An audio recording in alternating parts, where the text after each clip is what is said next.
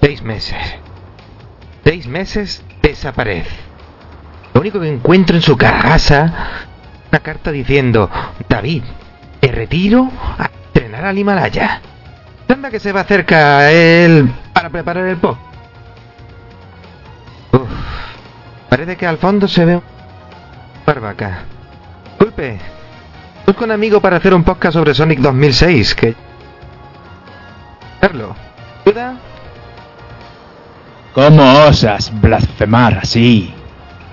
¡Shinku Hadouken!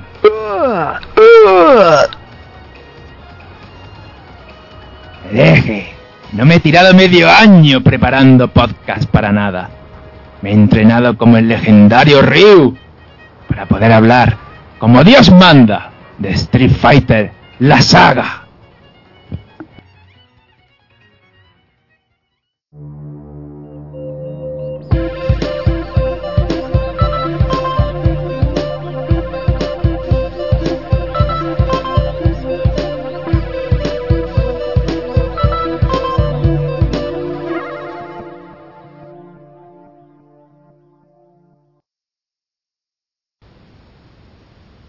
Bienvenidos una vez más a nuestro legendario retro Street of Ages. Hablamos de la saga con la que nos hemos criado desde sus inicios. Nuestro DJ reptiliano, hace que el programa siempre marche. Saluda JP. Hola, muy buena.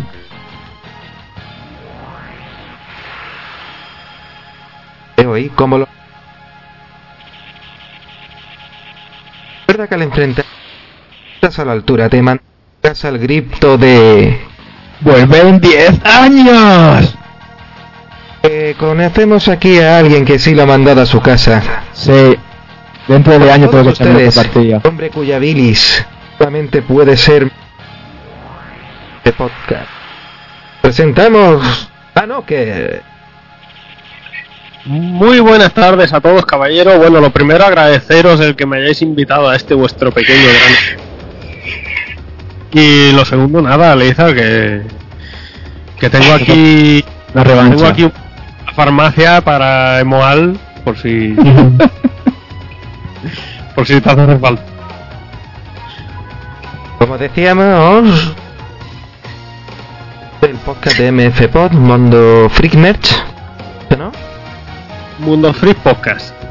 Freak Podcast. Muy bien, muy bien. Podcast en el que últimamente ando yo de becario.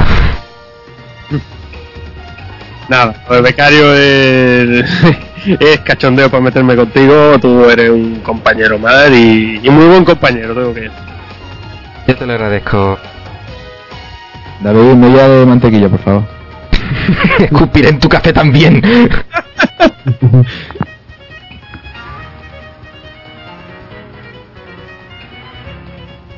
Rosa boletaria. Hernán. Ha clavado su fiel espada en la hoguera y ha de acompañarnos nuevamente. Es el gran aficionado a los juegos de lucha y no es raro encontrarle repartiendo estopa allá donde vaya. Cual errante Sí, pero un momento, ¿no hemos venido a hablar de Street of Rage? No sé, pelea callejera, tío, uno rubio y uno moreno, no sé, de hostias con, con otra gente, no sé, me sonaba que era Street of Rage. Street Fighter. No. Pero todo tiene, todo tiene un porqué. Todo tiene que ver. Todo tiene, sí, sí, todo tiene su...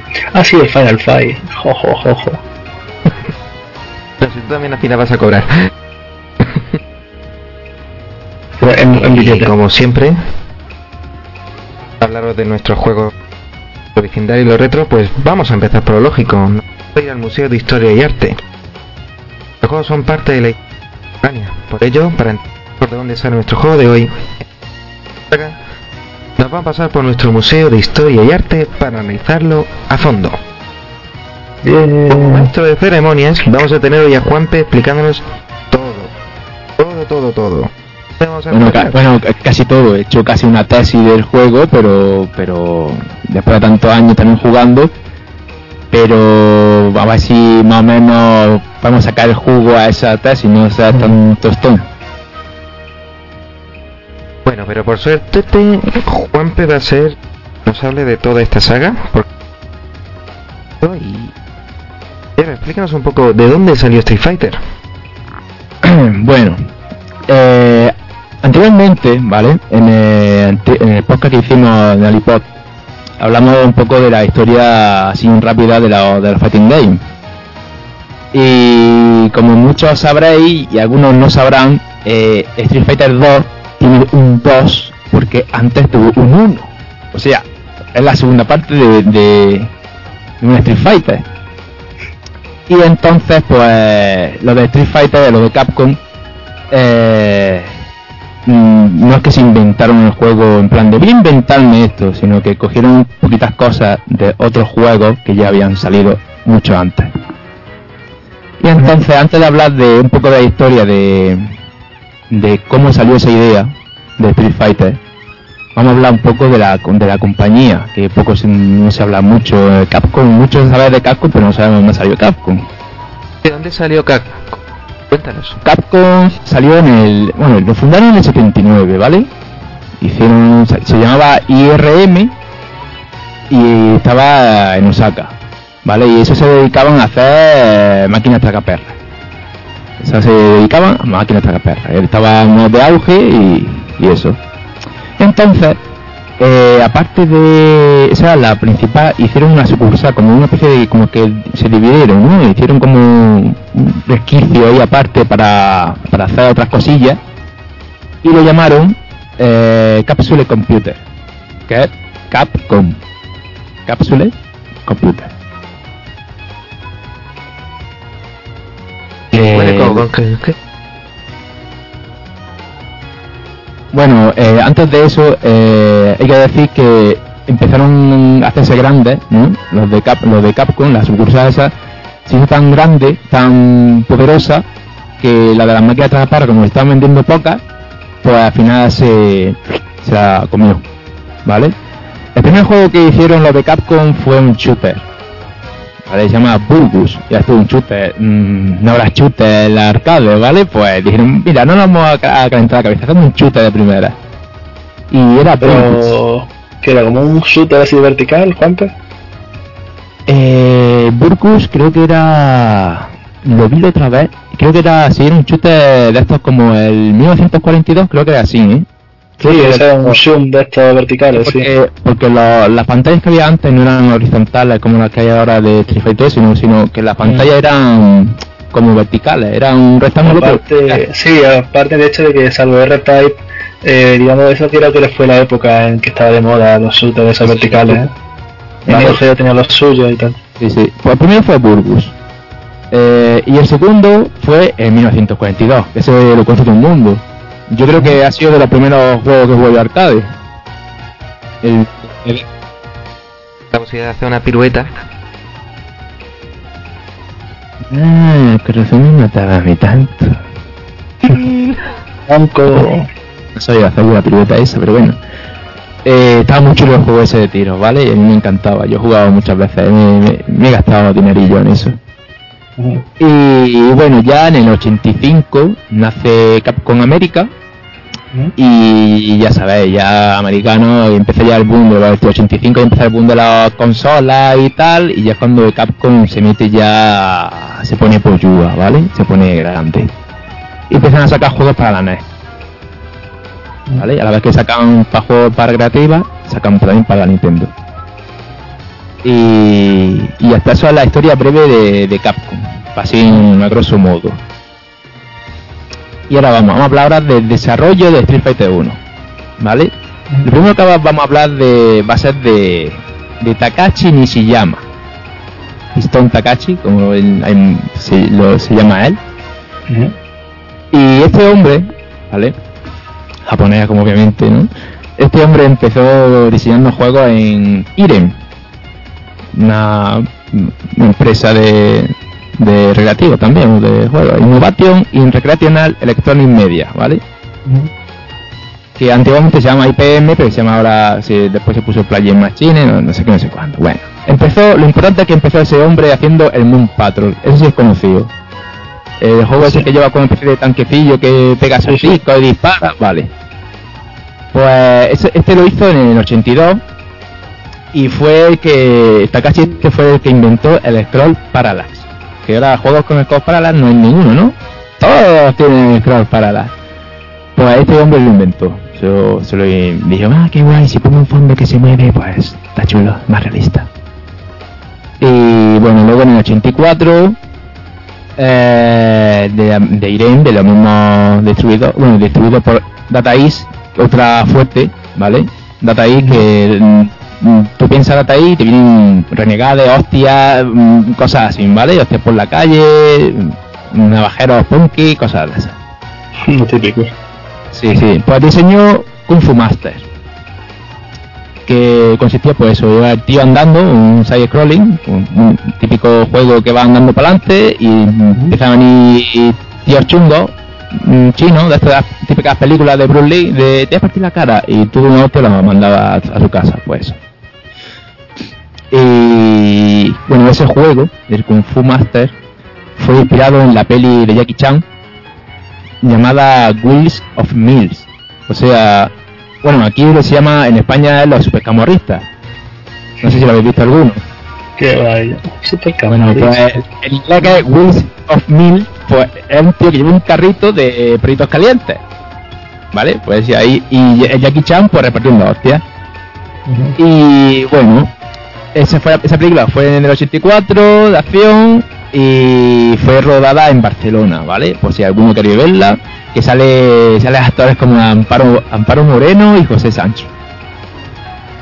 Y luego le llamaron la a... aportación. Sí, sí. Sí, exactamente. En Japón después lo llamaron, de llamarlo Wheel of Mills o Supercamorrista aquí en España, en Japón se llama Spartan X. Y por eso a ese juego, a ese Kung Fu Master, en, en Japón se llama Spartan. O Spartan X creo que se llamaba también. Porque es un como es una copia, es así a grosso modo. Como se, el tío se pensó, se lo sacó de la película, pues le puso ese nombre más o menos. Bueno.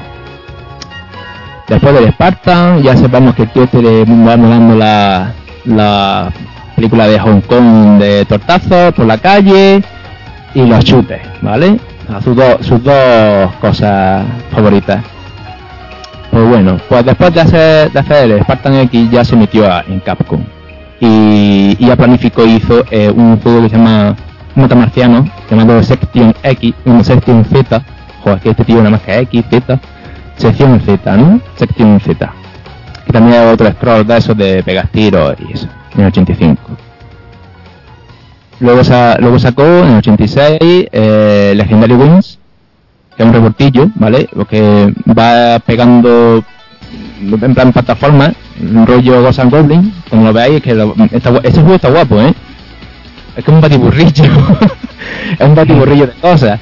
O sea, está jugando un Ghost and Goblin, pero luego, es uno luego se va a una pantalla de shooter, y luego es un shooter de otra manera, y luego otra cosa, es una paranoia de juego. Entonces dice Nishiyama era un tío prolífico en su trabajo. Sí, sí, el tío este, bueno, tampoco estaba todo inventado, había muchas cosas inventadas ya por esa época, pero se ve que, que el hombre buscó cosas nuevas. o cogió y, co- y copió, digamos, vamos a hacer aquí una mezcla de lo que sale, y ya está. Y en el 87, dime, dime. Disculpa que te corte, también los videojuegos por aquella época eran más productos de, de autor, no era el negocio que, que es hoy en día.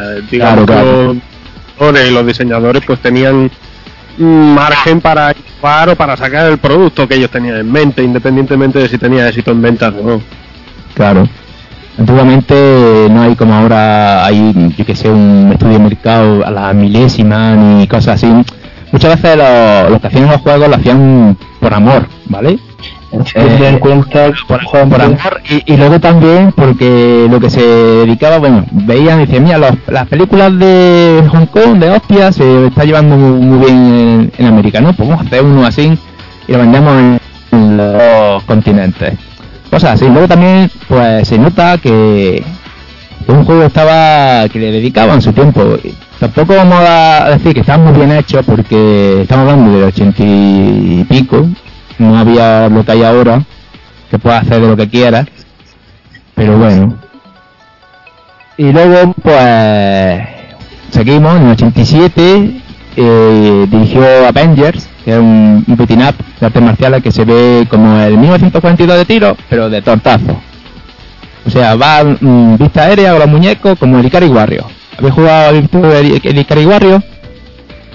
Eh, he jugado algunas cosillas parecidas, pero vamos, que me imagino que entonces vamos a la calle en plan, ¡Guata, quita! ¡Guata, quita! ¡Guata, quita tú también! Un mapa así como el comando, se ve arriba y tú vas para adelante y vas pegando puñetazos, que salen tíos por todos lados y eso. Luego también los carteles de los juegos, en esa época, en el ochenta y pico, eran muy manga, ma- pero estoy hablando de manga tipo eh, Saint Seiya o Ma- Mazinger Z. Saint Seiya antiguo, Mazinger Z antiguo, no lo que hay ahora.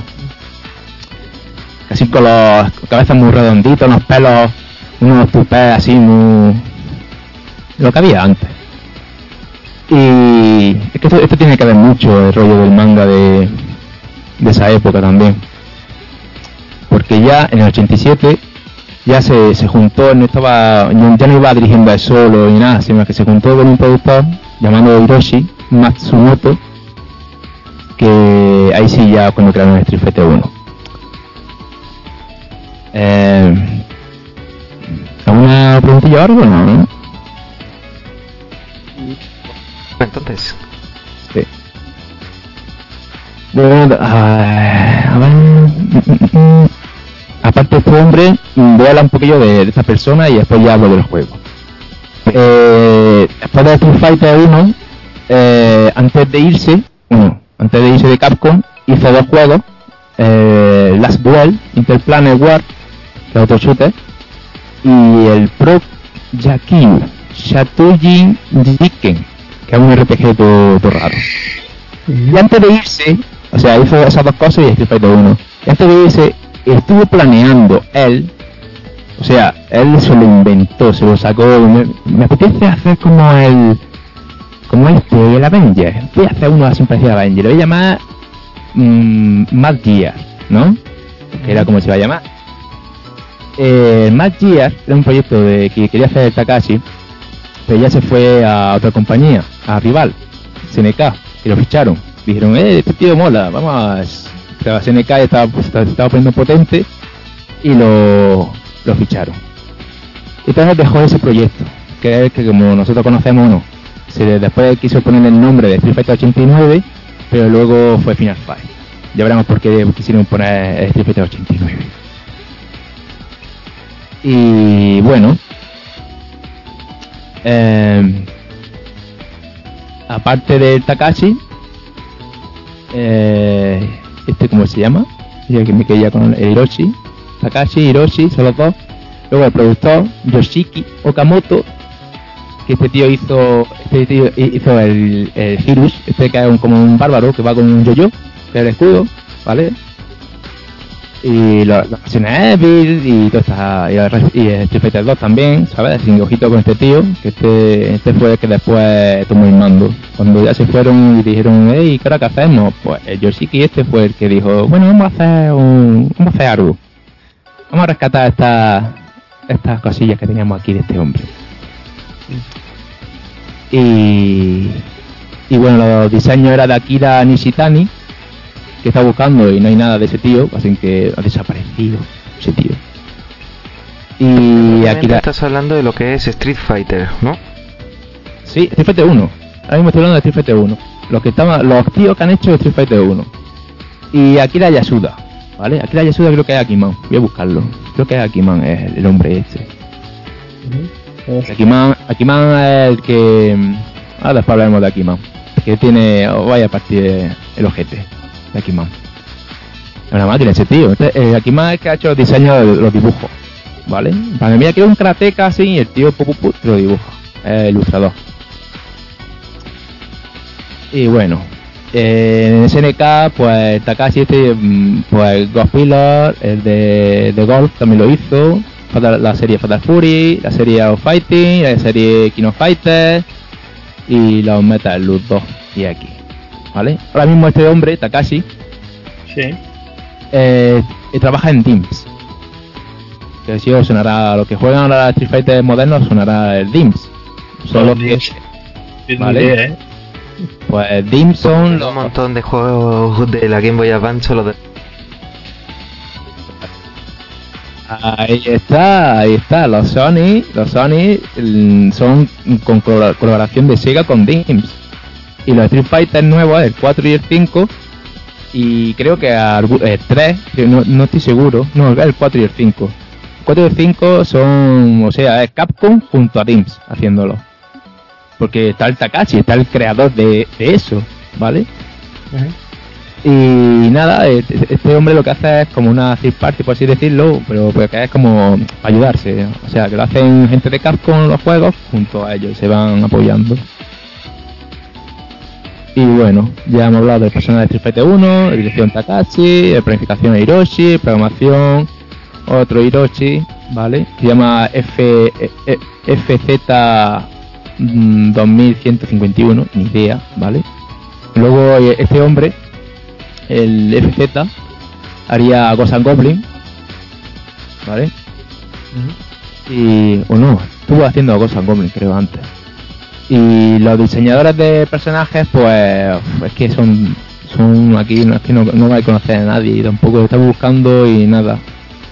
Con mucho, Akiman creo que estaba, pero poco más. Y bueno. pasar ya directamente a una hablando de cosa. qué es Street Fighter 1. Sí. Porque el sonido, el sonido, pues lo mismo. El tío de, de sonido, Yoshihiro, trabajó en los Mega Man. Y, y bueno. Ah, hablar una, una cosilla. El Street Fighter 1, con muchos muchas máquinas arcade antiguas, tenían a un- una, una persona, ¿vale? Que tenía, era como, tenía que hacer el mapa, o sea, el hardware, era como el ingeniero de hardware. El hardware es eh, la placa, ¿no? Eh, Sí. antes de Eh, sacar el- Claro que er- eran dedicados, los, los, los hardware eran dedicados, eran como para ese juego esa placa. Y tienen que coger y decir, bueno, ¿qué le ponemos? Le ponemos aquí, pues un chino, no sé qué, no sé cuánto, y con esto va te va a tirar el juego. Pues las máquinas arcade, pues tenían las placas, pues customizadas para ese juego. Entonces, hasta que no sacaron después, para optimizar esos gastos, ya sacaron después las CPS. Sí. Eso ya, pues, los juegos van con CPS. CPS 1, CPS 2, pero sacaron ya eso que será como genérico. ¿Le ponemos CPS o no? Le ponemos dos cosillas más para que vaya un poco más rápido, pero todo CPS. Pero antes, los, juegos, pues, le tienen que poner eso dedicado. Y había un tío aquí, se llama Takashi, no sé qué, que ese tío, pues, no, no lo voy a ver más porque ya la CPS, bueno, pues eso. Y el Mechatronic. El Mecha- eh, había un tío también, bueno, dos, que, pues eso, que tuvieron que mirar cómo poner Mechatronic, que Mechatronic es lo de, que ya hablaremos que la máquina de Street Fighter eh, había dos versiones, la de seis botones normales, de joystick, de TT, ¿no? Y luego había unos que eran como mecánica, o sea, era, ¿cómo se dice? Eh, sí, que le pegaba un puñetazo, puñetazo a los botones, ¿vale? Y esos son los Mechatronics. Porque a ver, el por lo que recuerdo es que tenía la acción un botón que según el tiempo que lo pulsara hacía la vez de puño flojo o mediano fuerte, ¿no? Eso es lo que medía, la fuerza. Eh, Según la, la, la presión con la que le pegara, ¿vale? Te, te, lo, te lo detectaba y entonces si le pegaba de flojillo era un golpe de flojillo, pero si pegaba un poco más fuerte era puño medio. Y si le pegaba más fuerte todavía, pues era puño fuerte. ¿Qué pasa? Que eso era como la novedad, ¿no? Eh, tú vas a una máquina recreativa, te sientas a jugar a Jurassic Park de tiro y estás en una cabina y dices, ah, qué chulo, me gusta este juego porque está en la cabina, aunque luego dure dos segundos contra Tyrannosaurus Rex, ¿no? O contra Velociraptor. Pues eso es lo mismo, lo bonito que tenía eso, eso que te llama la atención era porque había que pegarle puñetazos, a, o sea, mazazos a, a a los botones. ¿Qué pasa? Que se tuvieron que quitarlo porque la gente literalmente se subía encima. O sea, eh, mm, estaba el, eh, muchacho jugando, llamaba a su colega, eh tío, súbete lo alto de la máquina y cuando y le vas pegando, o sea, pisotones a los botones y sarta, o sea, sarto. y entonces mm, duraba la máquina un mes, un mes duraba la máquina. Tienen que estar todo el rato cambiando y la gente, los hombre, los que los más perju- perjudicados de esa época eran los que los que tenían los más salones recreativos y dijeron que no, que esa máquina, yo no te compro más una Street Fighter porque se me rompe. Entonces, que dijeron? Pues la ponemos la de, tres la de seis botones y ya está. Y entonces lo que más, eh, lo más genérico de Street Fighter es seis botones. Que eso ya, pues, a lo largo del tiempo se ha ido metiendo. Bueno, análisis del, jue- análisis del juego. Influencia. Eh, a ver. Street Fighter sale como una concepción, ¿vale? De varios juegos. Entre ellos, el, el que más, eh, o sea, el que más han copiado ha sido el Karate Champ. Karate Champ, que es un karateka de color blanco contra un karateka de color rojo. ¿Os suena esto de algo o no suena? Sí. Bastante. Ya está, Ryuken. Luego aparte, Karate Champ, pues tuvo también muchas muchas copias, ¿no? Eh, copias pero pero descaradas, como el de Way of the Exploding Fist, que lo tengo yo ahí eh, en original, en Astra. Que, bueno, lo que. Y, y también tuvo el International Karate. International Karate es que mm, jugabas también lo mismo, era un Karate Champ, una copia, pero jugaba, los escenarios eran, pues, jugaba en Nueva York, jugaba en, en el desierto del Sahara, en Egipto, no sé, en Italia, era pues eso, lugares internacionales. Cosa que Street Fighter, lo mismo. World Warrior, sitio gente de diferente del mundo, tal y cual, ¿no? Bueno. Eh, luego aparte, el sistema es esto de, bueno lo de hacer hacer habilidades espe- especiales eso lo cogió del del Year Kung Fu. O sea un juego de pelea Year Kung Fu lo malo que creo que no tiene era un solo jugador no tenía modo dos playas. Por lo menos que yo tengo para ordenador no tiene dos playas. El de NES creo que sí tenía para dos playas no me acuerdo. Pero eh, por ahí es asiático que hace falta una crónica para jugar eh, pues eso, que el Year Kung Fu pues, tenía personajes que lanzaban shuriken, otros se tiraban como, como Raiden en el Mortal Kombat, ¿no? Se tiraba volando, o como Bison. Eh, luego también pues había personajes que tiraban pues que tenían poderes especiales, ¿no? Entonces Capcom dijo, ah, mira, pues hacemos un Karate Champ, pero con estos movimientos especiales y, lo que- y- y- diréis, ah, sí, pero se inventaron los de hacer la- las maniobras. No, no se inventaron las maniobras tampoco. Había otro juego de judo, el Uchi, Uchi Yata o así, Uchi Data, lo tengo que pillar, que es difícil de, conseguir. Y ese era un juego de judo que tenía que hacer unas combinaciones de botones, ¿vale? En plan, adelante, abajo, adelante, y dos botones para hacer pues llaves o, golpes, ¿no? Entonces ya estaba todas esas cosas estaban ya sacadas, ya las habían inventado. Lo que hizo Capcom es coger, mezcló todo eso y, sacó el, el Street Fighter 1. Ahora, lo que estaban diseñando de Street Fighter 1 ya cogieron las ideas, ¿no? Vamos a hacer esto, esto y esto, vale. Eh, ¿Cómo hacemos los personajes y los escenarios? Pues bueno, pues muy fácil. ¿Qué es lo que más se lleva en ese, en ese, tiempo? Lo que más se estaba llevando en ese tiempo era los mangas y las películas de Hong Kong. Tipo las películas de, Bruce Lee, de Jackie Chan y de Van Damme. Luego también, pues, pues eso. mm, los mangas de Mazinger Z, Caballero de, Caballero de Zodiaco. Y por supuesto, Hokuto no Ken. Puño de Estrella del Norte. Qué gran juego. que es que la mitad de, la, de los movimientos de Street Fighter son sacados del Hokuto. La mitad. Se ve que los tíos esa época estaban flipados con el Hokuto y no, no es para menos, no es para menos. Y cogí, se, se- como plagiaron una pila de, de cosas. Bueno, vamos a hablar de lo que lleva la, la máquina de Street Fighter. Así rápidamente. La placa base era una CPU de un 6800, no, 68000, no sé qué, no sé cuánto, vale. Eso no, esto es importante. El sonido, 2Z80, dos hilos, eso sí os suena, ¿no? Nada, yo estoy flipando. Bueno, pues los hilos, Los Z80 sí los conozco. los hilos Z80 son los que llevan la Game Boy. La Game Boy lleva un un Z80, mi Astra CPC lleva un, también un hilo. Y los Commodore y todo esto llevan, llevan filo. ¿Qué no lleva un filo? 180. Pues te lleva dos. Vale. Este, esta máquina era un pepino, pero un pepino en la época.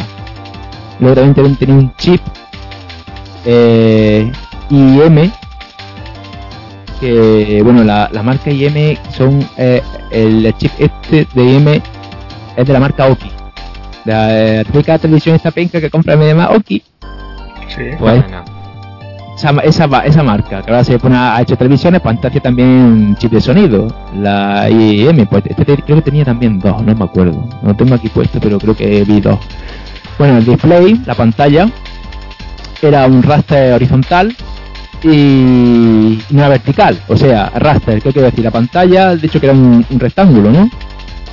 Eh, los juegos antiguos como el Karate Champ era como si coges una pantalla plana de ahora y, le, y, la, y le- la giras. En vez de ponerla así horizontal, la pones vertical.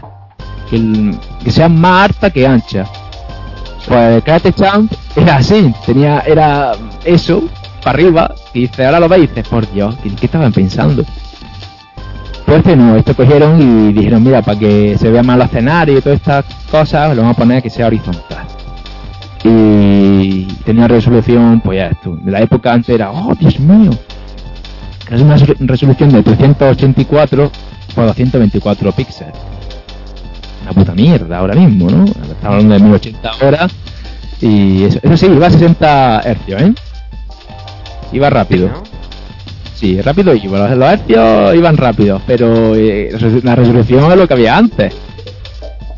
Y bueno, según esto tiene 1024 colores. O sea, estamos hablando como si.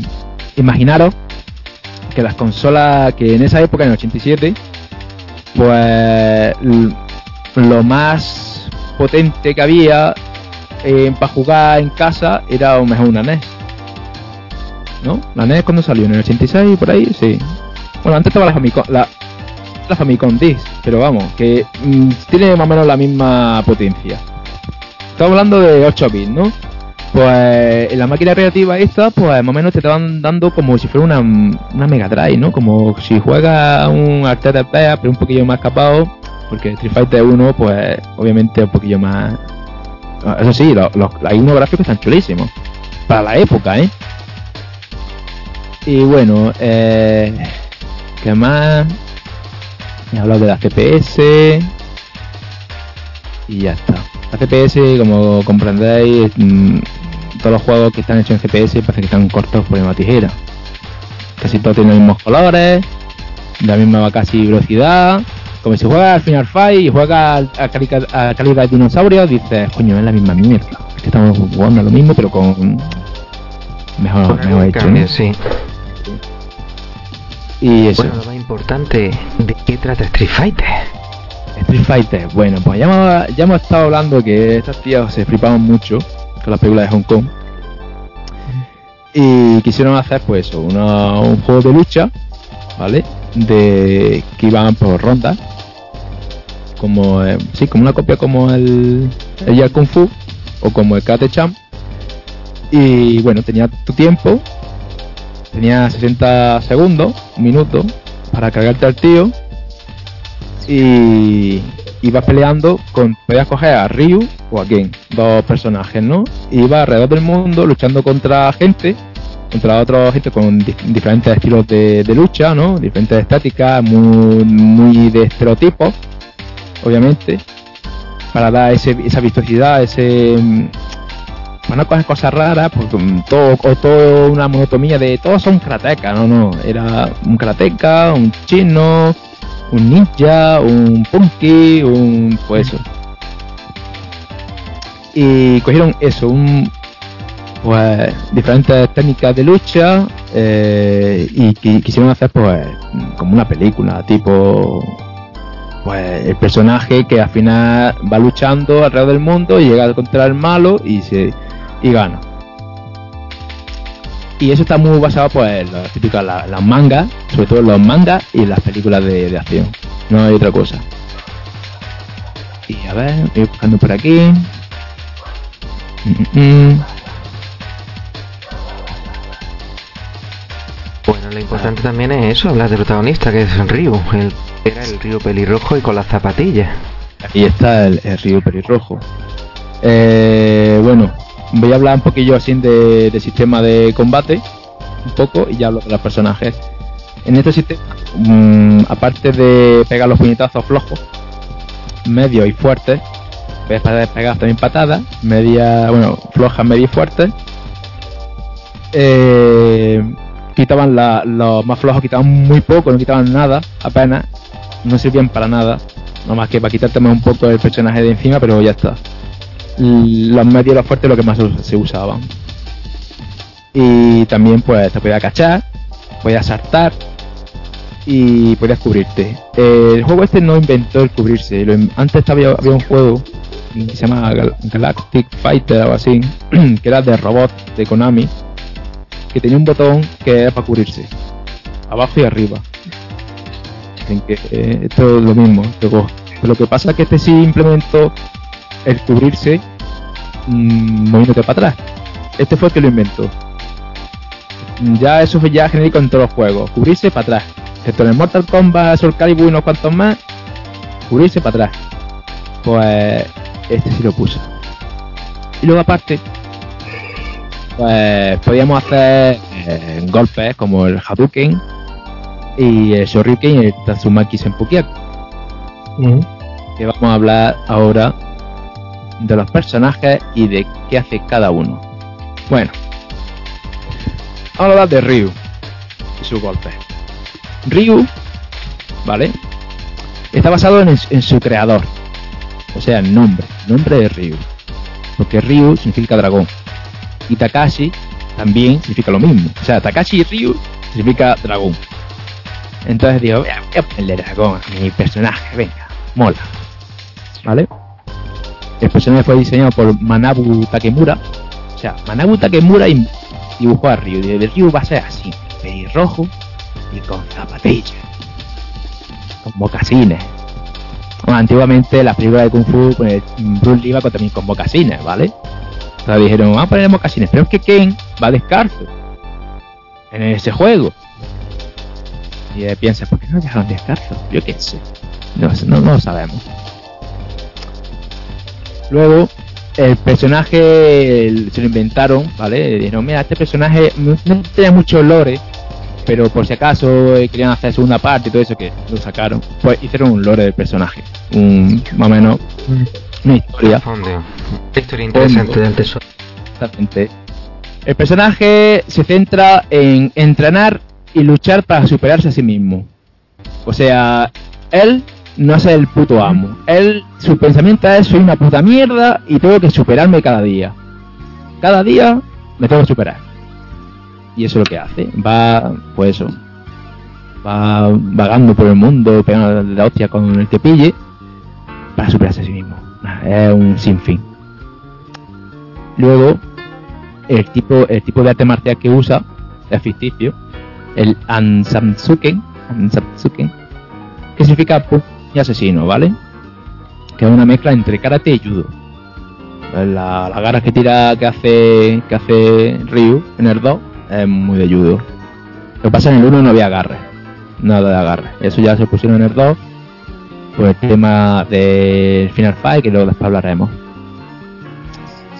Y bueno, en, en América ya le pusieron un nombre a ese tipo de karate, el Shotokan, ¿vale? La cabra. Y bueno, eh,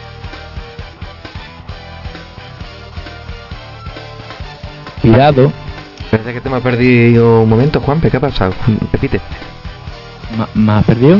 A ver, he dicho de, he dicho de karate Shot- Shotokan. Eso es lo que hemos oído yo. Vale, que en América el estilo de lucha de karate con judo y todo eso lo llaman ya Shotokan. En América. Esto es estilo Shotokan. Sí, ya está. Se, pu- se pusieron.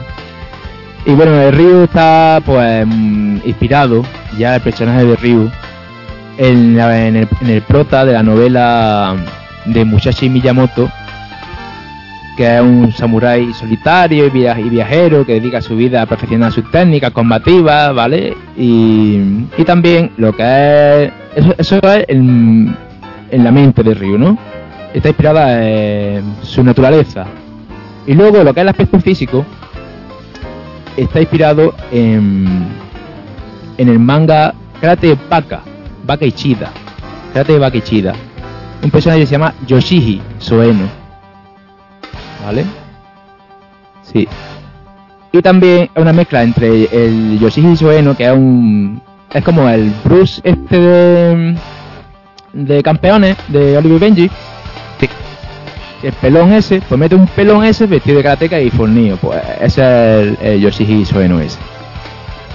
Y luego, luego también.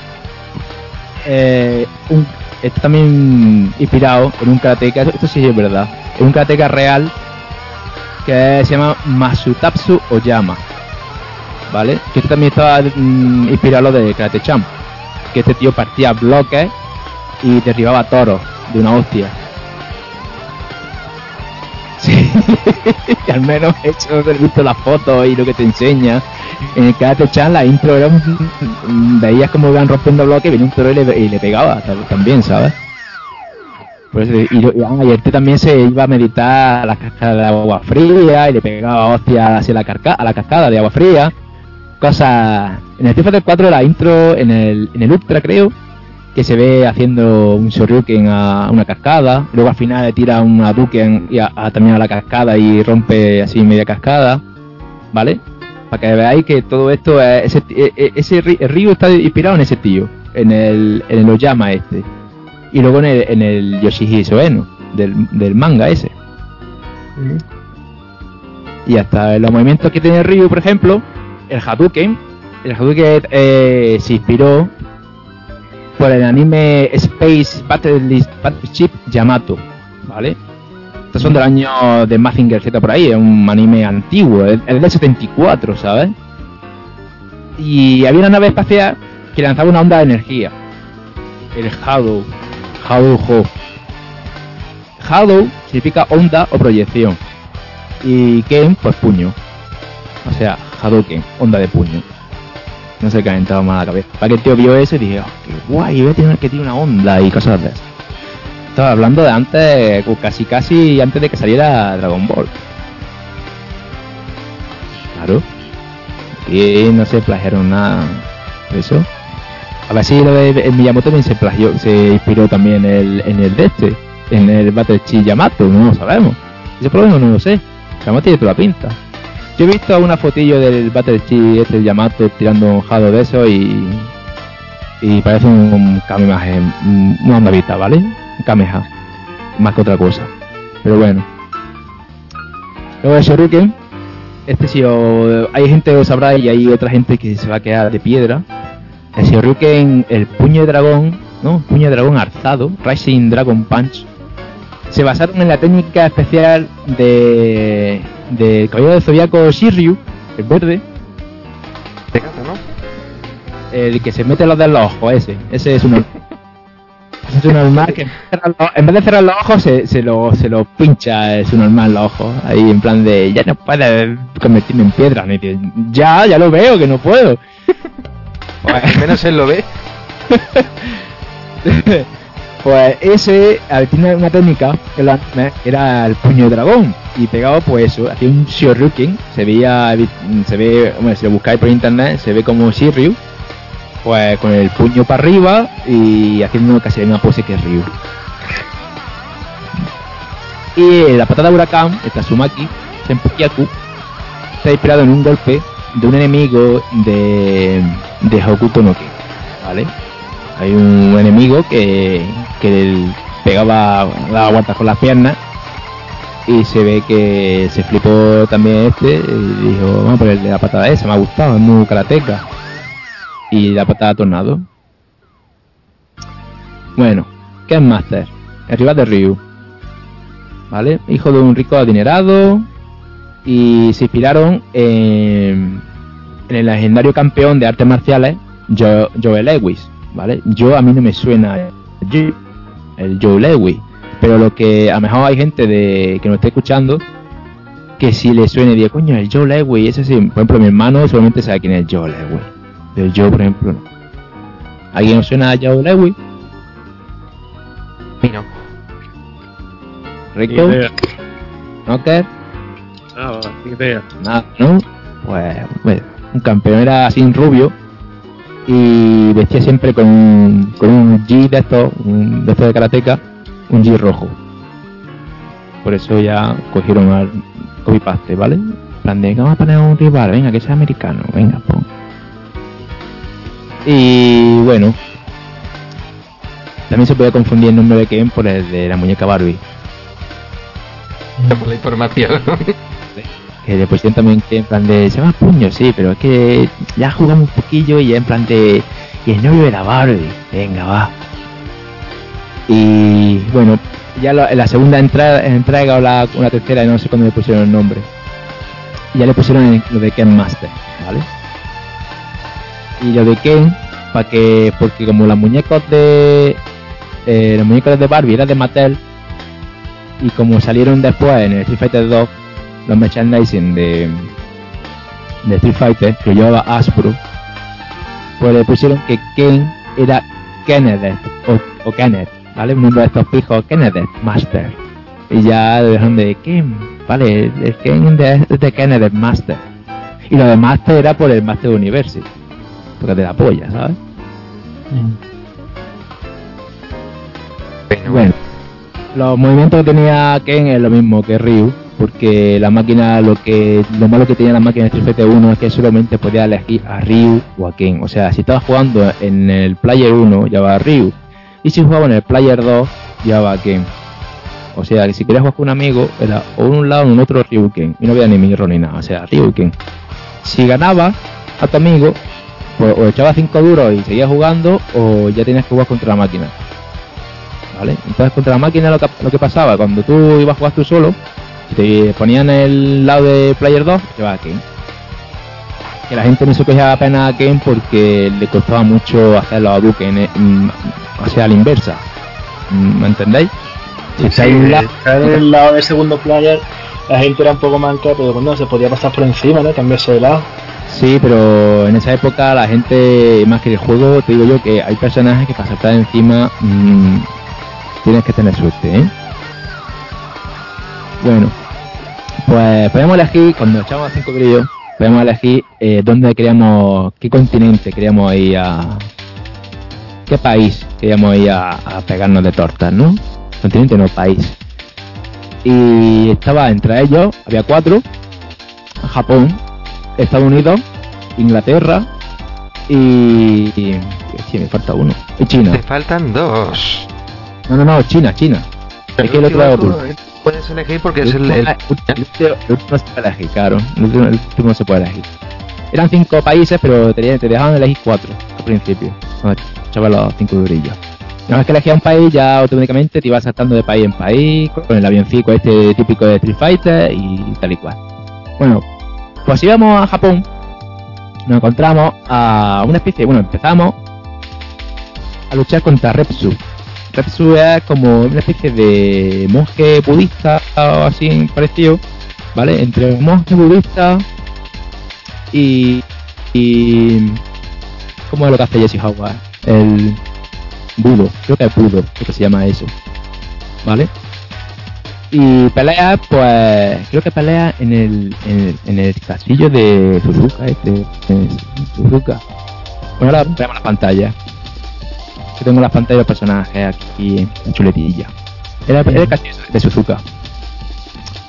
Y bueno, Repsu, Repsu significa violento en japonés. Y bueno, furioso, furioso. Significa furioso. Es un maestro. Ah, de Kenpo era. Kenpo es lo que hace el hombre este. Shorinki Kenpo. Y el lore que le han puesto ya más adelante es que es amigo íntimo, es amigo de Gouken, ¿vale?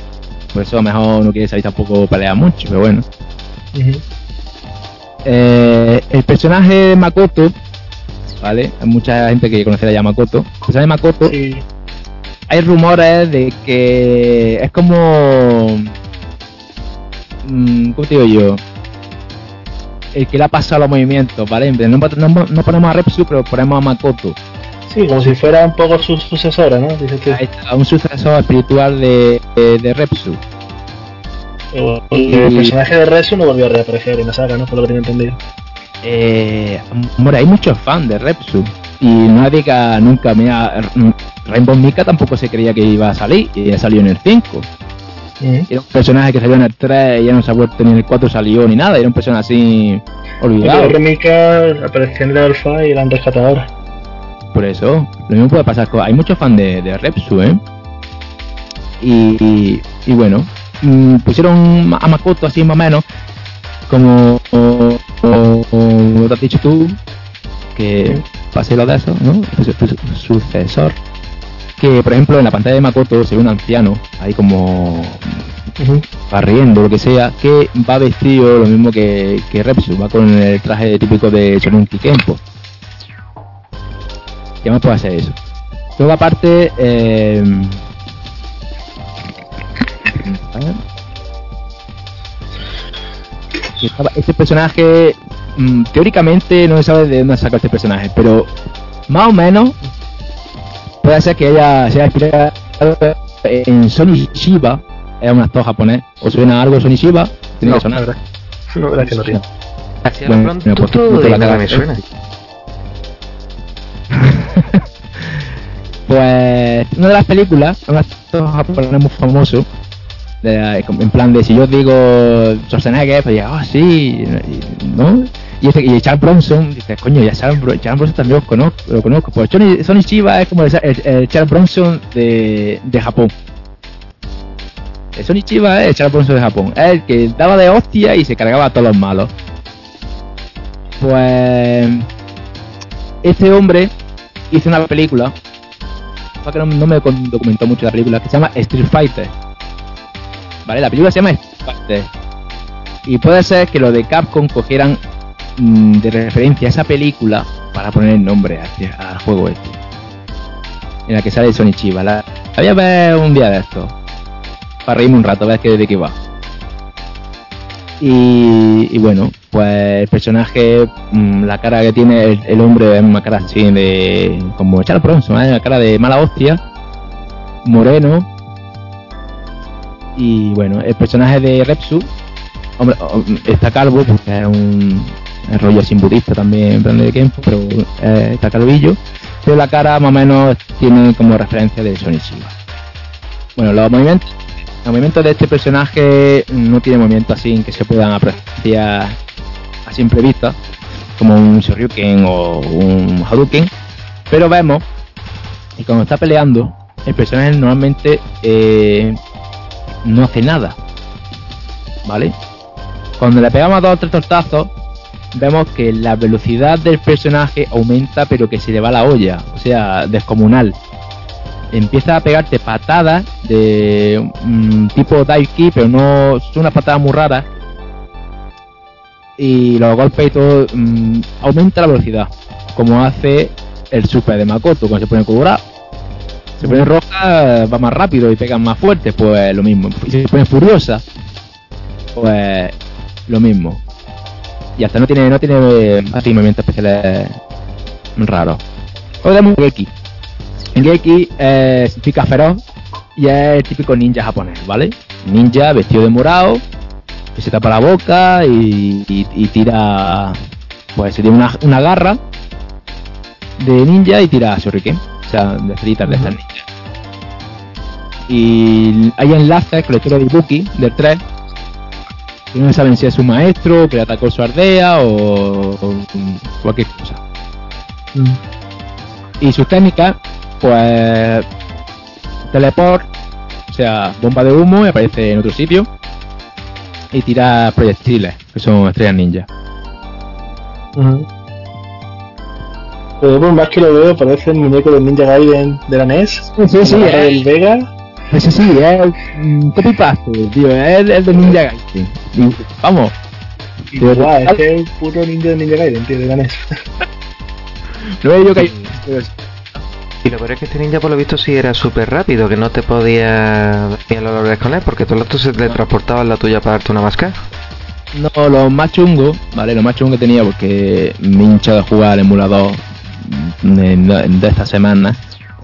Lo más chungo que tenía este tío era mm, que como empieza a tirarte estrellas ninja ya no, ya no hay nada que hacer.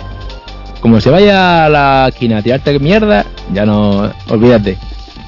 El, el A, A, A, A, A, A, no puedo llegar A, A, y cuando llega se te deporta y empieza a tirarte mierda. Es un spammer. Un spammer. Anda, es como la nube del Black Blue, igualita. Sí, sí, es un spammer asqueroso. Empieza a tirarte peopete. Te tira, eh, salta y te tira Shoryuken, esquinado. Rollo Akuma, que en plan de, es que el personaje de Akuma es el único que tira proyectiles esquinado. Cojones. Geki. Geki tira estrellas ninja. Esquinado para abajo, las tira pa, ca- acachado, te tira como como los como Sagat, te tira proyectiles abajo y arriba, pues eso, te tira por todos lados. Eso sí, como se coma dos Hadouken, muere. Era, era medio débil, era, no, era, no era muy fuerte. Luego tenemos a Joe. También está, y Joe también está inspirado en el, en el Joe Lightweight. O sea, Ken y Joe están inspirados en el mismo, en el mismo tío. Eso es cuando ya has viajado a Estados Unidos, ¿no? Ah, sí, verdad, cuando, en cada en cada país te enfrentas a dos. Eh, en el Japón era a, a Retsu y ahora ya pues coges el avión y te vas a otro, a otro país. Por ejemplo, te vas a Estados Unidos, que vamos a hablar ahora, y te enfrentas a Joe el primero. Y Joe, pues lo mismo, está inspirado en Joe Lewis, el tío es rubio, el personaje del juego es rubio, eh, va sin camisa y con los pantalones rojos. ¿Vale? Eh, eso sí, eh, las patadas, los movimientos que tiene el personaje, tiene dos. Bueno, tiene uno que es su, su, su mega magia, que es la patada Power, como yo la he llamado. Power, Power, power, Power, power. power, power, ¿vale? Eh, a ver, Cody de, de los alfas, no Cody, eh, Cody de Final Fight, cuando lo, ya lo, traspasaron a, la franquicia de Street Fighter, pues como jugador, como personaje seleccionable para jugar, si habéis dado cuenta, eh, el Cody de Street Fighter no es el, eh, no es el Cody del Final Fight. Los movimientos no son iguales. ¿Habéis dado cuenta? Hay algunos movimientos que son parecidos. Pero, pero ya está. Y es, y es porque quitaron a Joe, como ya estaba Ken, quitaron a Joe y le, le- los movimientos de Joe se le han puesto a Cody. O sea, los, las tortas, los puñetazos y los movimientos de este personaje, pues lo, lo, lo ha heredado, eh, lo ha heredado Cody. Entonces la patada Power la hace Cody. Es la misma, una patada muy estrafalaria que hace. Y la patada Power, creo que dos patadas Power te mata. O tres. ¿Vale? Eh, sí, es que cuando juguéis, empiece Power, Power, vaya a flipar con el Power. Dos hostias, pum, pum, Es una pena voladora, ¿no? es una patada voladora, tipo Chuck Norris, patada giratoria. Hostia, pues el momento más roto del juego. ¿vale? Es una patada que es giratoria y el, tío, y el tío dice Power. Pues nada más te digo eso. Dos Power a tomar por culo el muñeco. Te, destroza, ¿no? Entonces. Sí, sí, te, te destroza el tío. Como te pilla en la esquina, es que el tío lo que hace es que te va como arrinconando, ¿vale? El tío va, si tú lo vas tirando a Duque no pasa nada, pero como te pilla en la esquina, empieza a spamear Power y ya está, se acabó. Está bien eso. Luego, luego después de, de este, de este Joe, eh, peleamos contra Mike, ¿vale? Un boxeador mm, así de color que está inspirado en Mike Tyson. Barrock también está inspirado, o sea, el boxer de Street Fighter 2 también está inspirado en Mike Tyson, pero dicen que no es el mismo personaje. O sea, este del 1 y el 2, y el 2 no es el mismo personaje. Será porque no quisieron, yo qué sé, no sé. Y este era... hombre. Dime, dime. No, que se Yo me acuerdo que se habla últimamente de Balrog, de que es un. Al menos en la versión japonesa era M Balrog. O no, estoy La versión, la versión japonesa, a ver, la versión japonesa de, de Street Fighter 2 se llama Sí, eso. eh, M Bison. M Bison, eso era. M. Y Bison. se hablaba de que era Mike porque Claro, era Mike Bison, era Mike Bison de pues Mike Tyson. Pero lo que pasa es que no quisieron, o sea, en Japón la ley de Estados Unidos de, eh, me ha plagiado, no, en Japón no va a pasar nada porque es como estar en su territorio, ¿no? Pero en Estados Unidos, los de Capcom América no pueden ponerle al personaje eh, M. Bison no, o no quisieron jugársela porque por el tema de, de Mike Tyson. que podía demandarle y todo ese rollo. Y para no, y para no hacer, mira, le cambiamos el nombre, que en el juego no hay nada más que cambiar unos parámetros y le ponemos, como, ¿sabes? Y le ponemos, eh, ya está, es what, de, le ponemos a este barro, a este vega y ya está, se acabó. Va antes. Y ya está, no se complican la vida. Bueno, los movimientos de Mike, ¿vale? Son hostias como panes. Pero hostias como panes. O sea, de una hostia te quita un 80% de, un tortazo un 80% de vida. Casi. Y había otras partes que te quitaban media vida. Pero sí, el personaje era muy lento y creo que es más fácil el juego, porque es que apenas se te arrima a ti. Para que se te arrima a ti es que tiene que ser muy torpe. personaje que no es. Hombre, si te acercas mucho a él y te metes una mascada, mm, la vas a sentir, ¿eh? Va a ver como, como tu vida se, se vacía de forma mm, pero rapidísima, ¿eh? Dices, ¿pero qué ha pasado? Que tienes la vida rellena y, te pegas, haces pop pop y te has caído al suelo. Y dices, ¿pero qué ha pasado? Pero sí, lo mismo, la, funda a Duken y, y ya, uno menos. Luego, pues bueno, salimos de Estados Unidos, cogemos el avión, pues, a China. Y en China, pues tenemos a un chino mandarín, que se vestido de típico mandarín, como Son Goanda de chiquitillo, con el sombrero de la bola, Sí. de Dragon Ball, o una cosa simple. Le quitas la- el sombrero de la bola y le pones un sombrero de estos que son redondos. Y tenemos el típico chino mandarín, ¿vale? De la peli de Jackie Chan. De, si Ah, ven a el película- típico birrete este de los chinitos, ¿no? Sí, el, ven a película de Jackie Chan, el, el típico chino, este rico que se toca la barba, eso. Ah, bien. Y, y bueno, eh, las técnicas que tiene este hombre es el afamado s- de Shou Ho Ho, que ni puta idea que tendréis vosotros, pero es el puño que ese que hace para adelante Jun en el Street Fighter 3. Porque Jun es el heredero de este personaje. O sea, en vez de coger a Lee em, y sacar a Lee, sacaron a Jun. Jun es como si fuera Lee. Para entendernos. Sí, básicamente los hermanos este Jun y Yang eran, Eran- el, el muñeco de Lee pero más moderno, por así decirlo, roller skater, Exactamente. más jóvenes, porque, porque Lee era un muñeco demasiado estereotipo chino, tío. Claro. Era metieron un a, poco de vergüencilla. a Jun, que, que Jun creo que sale de una serie japonesa de que son dos hermanos y uno lleva una gorra y cosas de esas. Sí, sí, está todo sacado de... Son, no pocas cosas se han inventado. Son todas Vale. copias de, de cosas de tele o de peli o de manga. Y bueno, la, la técnica que tenía este hombre, este, pues era eso, que pegaba unos puños para adelante muy rápido que sí, te pillaba en la esquina y te spameaba eso y caía. Que te spameaba eso, pero eh, pum, pum, pum, pum, pum, pum, y decías, por Dios, aquí no hay respiro. No, no, en dos segundos. ¿Qué pasa? Que este personaje era el más débil del juego. Un Shoryuken de lleno lo mata. Si le pilla un Shoryuken lo mata. Eh, es de hablar que no no he dicho. El Hadouken de, de Ryu en este Street Fighter 1 quitaba un 40% de vida, ¿vale? Está bien eso.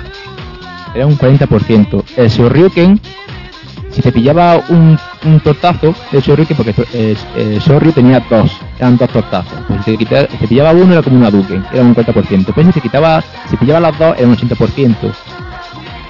Y luego aparte, como ves personas que eran más fuertes que otros, tenían más vida que otros, pues pasaba que, este tío, el Lee, de un Shoryuken caía al suelo. Y creo que Eki también. Eran rápidos, pero claro, si ya pillabas bien, caían.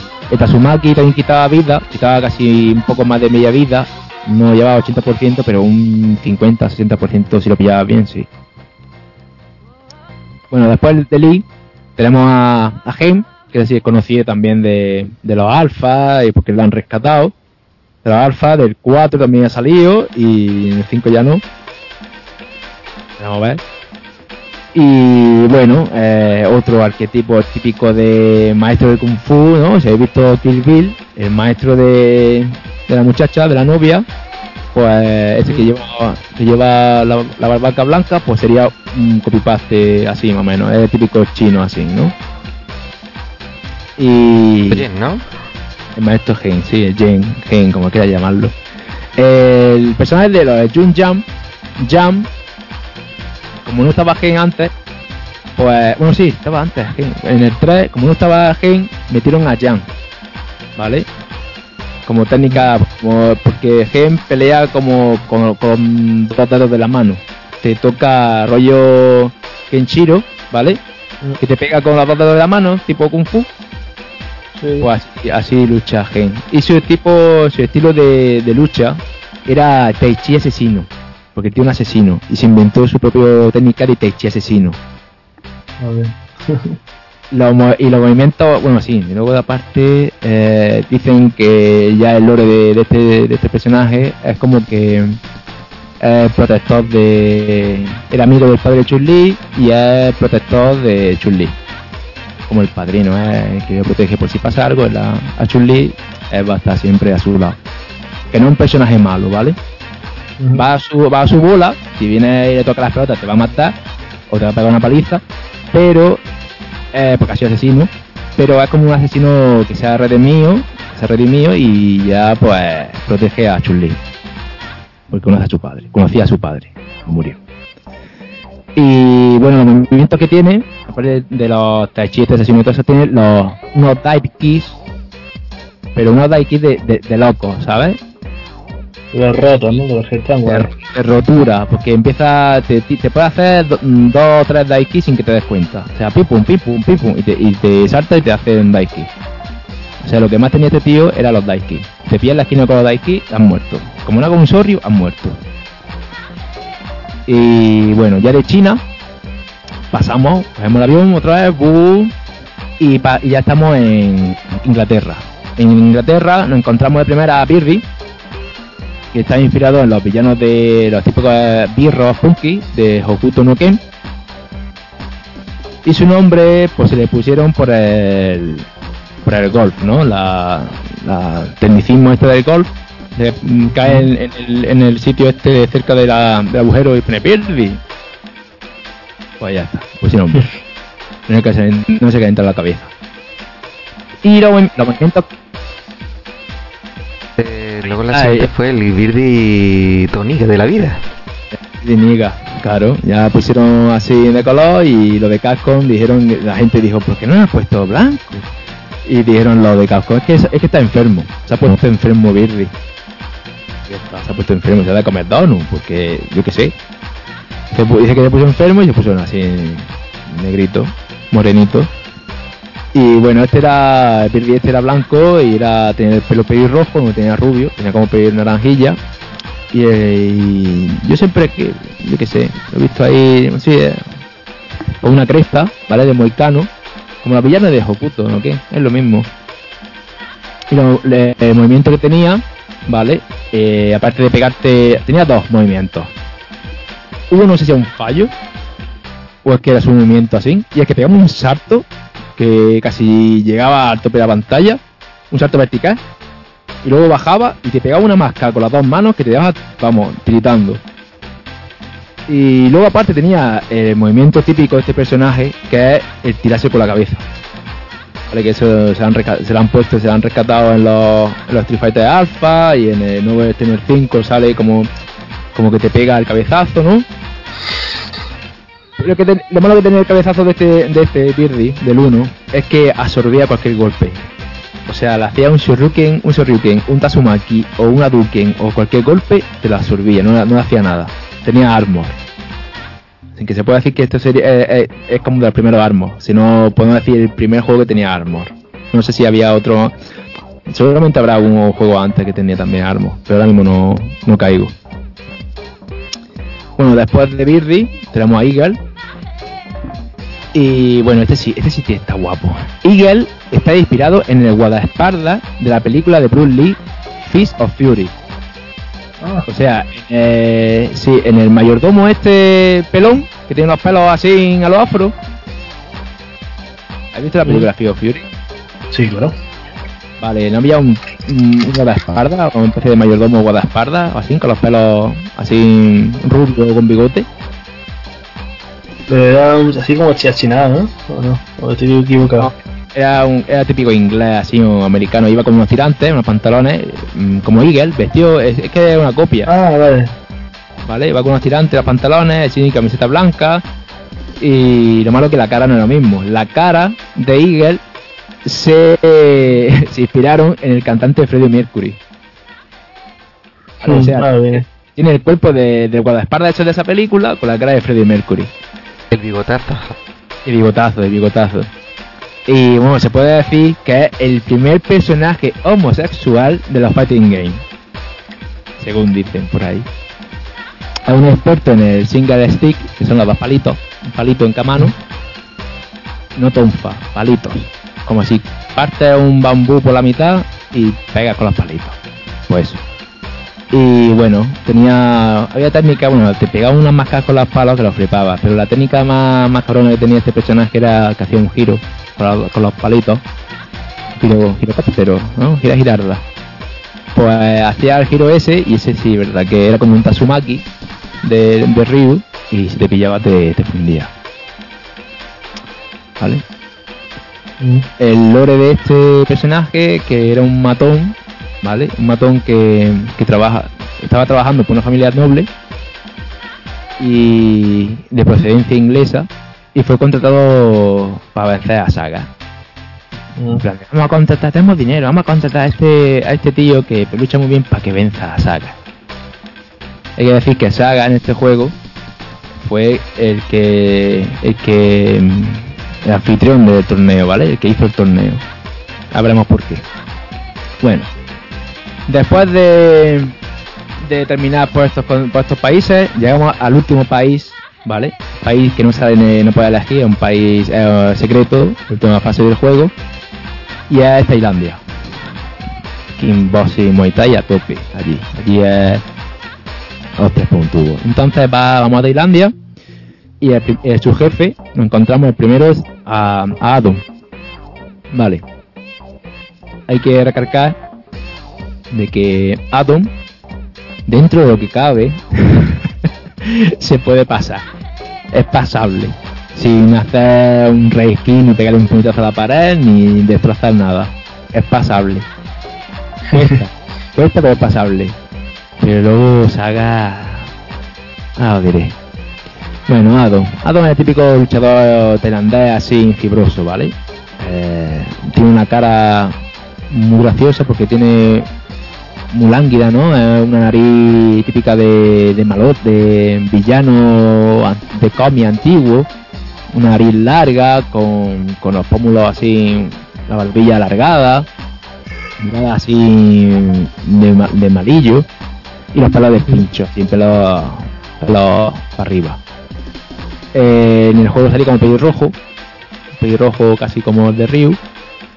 Y bueno, ya vamos actuando pues las típicas calzones de Muay Thai y la, la tiara esta de Muay Thai que tiene como un- un- una fusta aquí en la cabeza, ¿cómo se llama? Eh, No sé cómo se llama eso, pero bueno.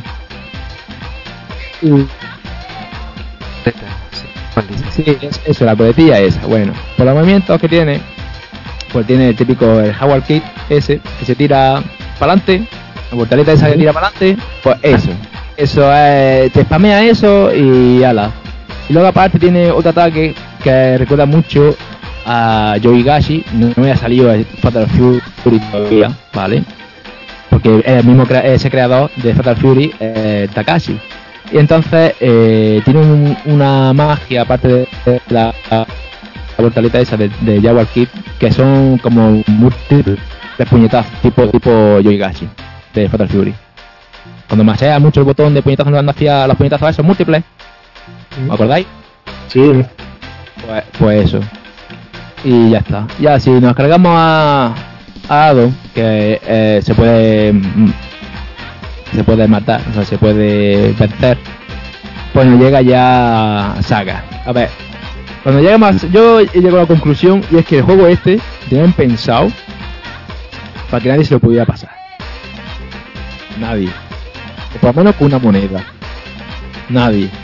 Porque el malo final es es que es que está rotísimo, es que la balanza, te hace un balance de dificultad y cuando llega a saga, ¡pum! se dispara para arriba, ¿sabes? Y aparte que el final del juego es una mierda. El final del juego es una puta basura.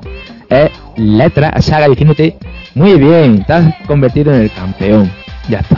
No se ve ni un dibujito de un fondo, con Ryu o con Ken diciendo me voy en el. No se ve nada. Se ve a cara de Saga diciendo que muy bien, el ha hecho muy bien. Y el staff, ya está. Entonces yo llego a la conclusión que este juego, pues dijeron, mira, para acá vamos a poner un final, si no se va a pasar nadie, Saga es muy chungo, pues ya está. Hicieron así apuesta.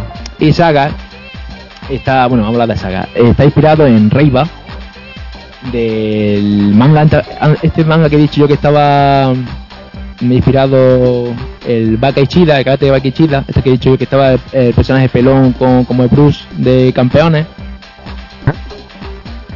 pues ese manga eh, se ve que el, prota es un karateka japonés, ¿no? Rapaillo, como así como Krilin o como, como el Bruce de Oliver Benji. Y, y su Nemesis, su malo, el malo, es pues un campeón o un luchador de, de Muay Thai. Karate y Muay Thai siempre ha estado ahí, mm, ¿vale? Que se... Y bueno, se llama Reiba, el malo de, este cómic, de Karate y Y es lo mismo, tiene así en harto, con un parche, total, es una copia de ese, de ese personaje. Y bueno, y luego le pusieron que, que era el emperador de Muay Thai, Saga, que lo llaman el tigre, por el rollo del tigre y del dragón, ¿no? el personaje de Ryu, el dragón, y esto de tigre, pues ya empiezan a, a meter conceptos de películas y cosas así. Y bueno, y Saga es el que crea el torneo de el torneo este de, los, de los World Warriors, por así de llamarlo. Bueno, el movimiento de Saga solo tiene un Tiger Shot, o sea, eh, no hace el Tiger Shot de abajo, eso ya pusieron en el 2. Solo, hace un Tiger Shot mm, de pie. Lo que pasa es que como nos saca dos cabezas a saga, pues cuando hace el Tiger Shot y nosotros hacemos la Duken, no se, no se chocan y desaparece, sino que como el de arriba va más, está como en otra latitud, pues siempre nos pega antes el Tiger Shot, ¿vale? El Tiger Shock quita 60% de daño. Pone de dos fuera. Sí, de dos, de dos fuera, fuera del ring. De dos de esos te ha quitado del, medio. Y luego el Tiger Knee, el, el rodillazo del tigre, eh, quita 25%. Y ah, pero este quita muy poco. Eh, bueno, un cuarto de vida, ¿no? Pero es que le pasa como el cabezazo de, de, de Birdie, que es invulnerable a todo. O sea, tú haces un surriki, te haces el rodillazo y no le hace nada. Le tires lo que le tires, como le tires el rodillazo, no le hace nada. O sea, tenemos un, personaje que tiene movimientos eh, que lo hace invencible. ¿Vale? Y, que, te lo va a spamear, te lo va, a spamear como un cerdo. Y luego si te, si te da por tirarte un, un Tiger Shot, te quita un 60%.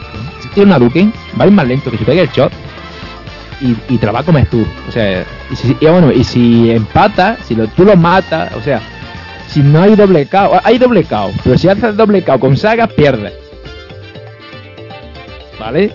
Es que la máquina estaba ya mmm, programada para que perdiera. Ah, bueno, y también una patada normal de ese tío quita un 40% de vida, algo normal. Una patada 40%. Eh. Pero si lo más divertido de Saga es cuando has perdido el combate. De principio, ¿no? Eso, a ver, eso había en algunas máquinas recreativas, a ver, en algunos mmm, de estos, las versiones de, del juego, pusieron que si perdías contra Saga, o sea, si perdías contra algo contra Saga, tenías que empezar del principio. Pero luego había otras versiones que, que le dejaron que, que no, que sí, que podía echar dinero para luchar contra para luchar contra él. ¿Vale? Yo tengo que decir una cosa de Sagat Dime. en Street Fighter este, y es que me fascina su, su fisionomía. Porque ah, sí. es verdad, verdad, así que dime, dime. de la rodilla al tobillo le mide como un palmo la- lo que es la tibia. y de la rodilla a la cintura le mide lo mismo que de la cintura a la cabeza, el fémur. Es verdad, Sí, verdad. ¿eh? Me ha pasado eso. Eso, pues, el que, el que diseñó eh, el muñeco. Es que por aqua- aquella época, pues yo que sé, pillarían a cualquier vagabundo de la calle. No lo sé, en vez de coger a alguien que sabía dibujar bien, cogieron a cualquier primo. En plan, de, "Ah, ¿sabes dibujar? Sí, más o menos. Pues ala. Es que es verdad. La foto es que se ve la rodilla casi pegando al suelo. Horrible. Le digo a una chavala que le, di, que le llega hasta la rodilla, pobrecilla.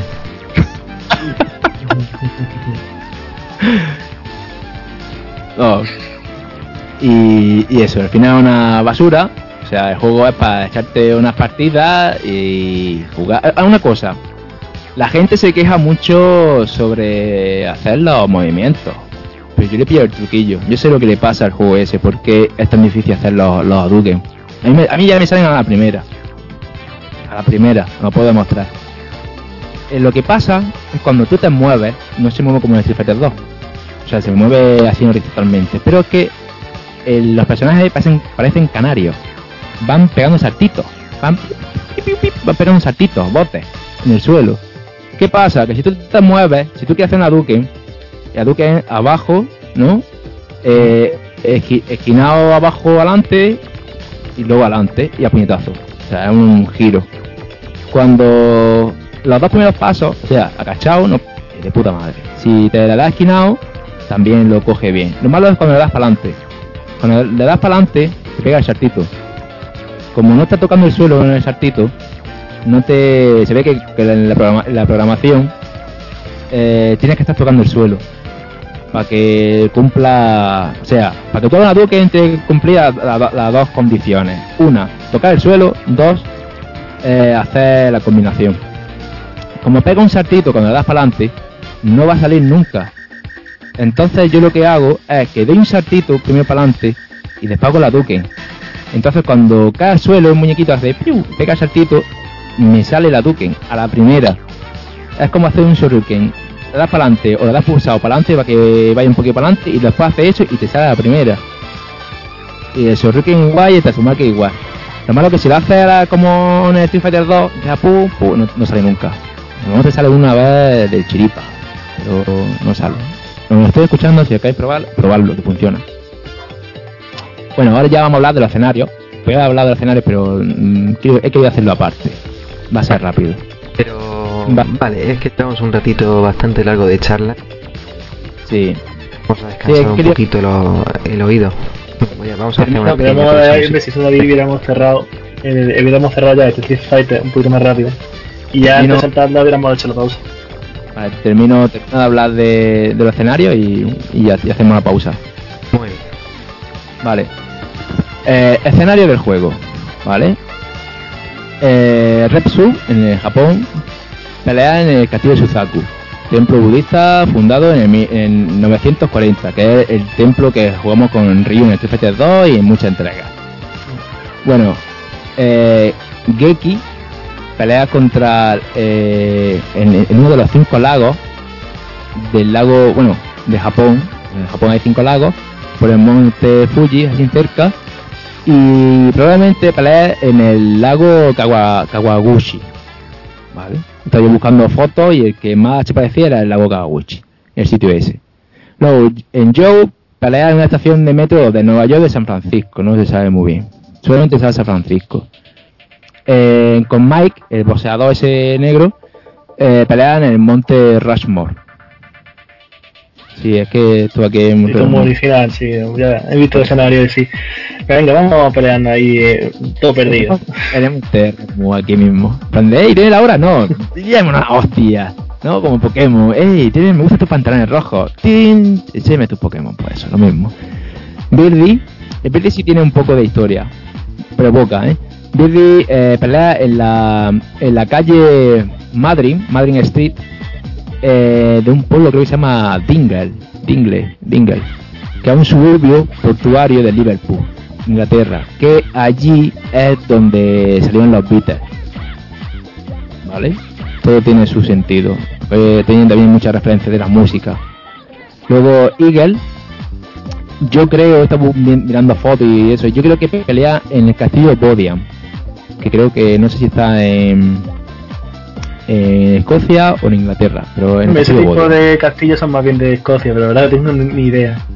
Sí, pues, es, eh, es muy chungo. Es que luego en el castillo de Bodiam, es- en el- la pantalla de Eagle, en el castillo, nos- nosotros nos, nos hemos fijado en el castillo ese que hay como en la islita esa con un puente, pero que si vemos en la parte de la izquierda, arriba, hay una especie de sitio arriba, hay una montañita con un, con un sitio, una especie de casita o, o mansión, que yo creo que esa es la pantalla de Kami, porque la pantalla de Kami, pelea en la casita esa de en lo, alto y ve el castillo desde, desde abajo, ¿vale?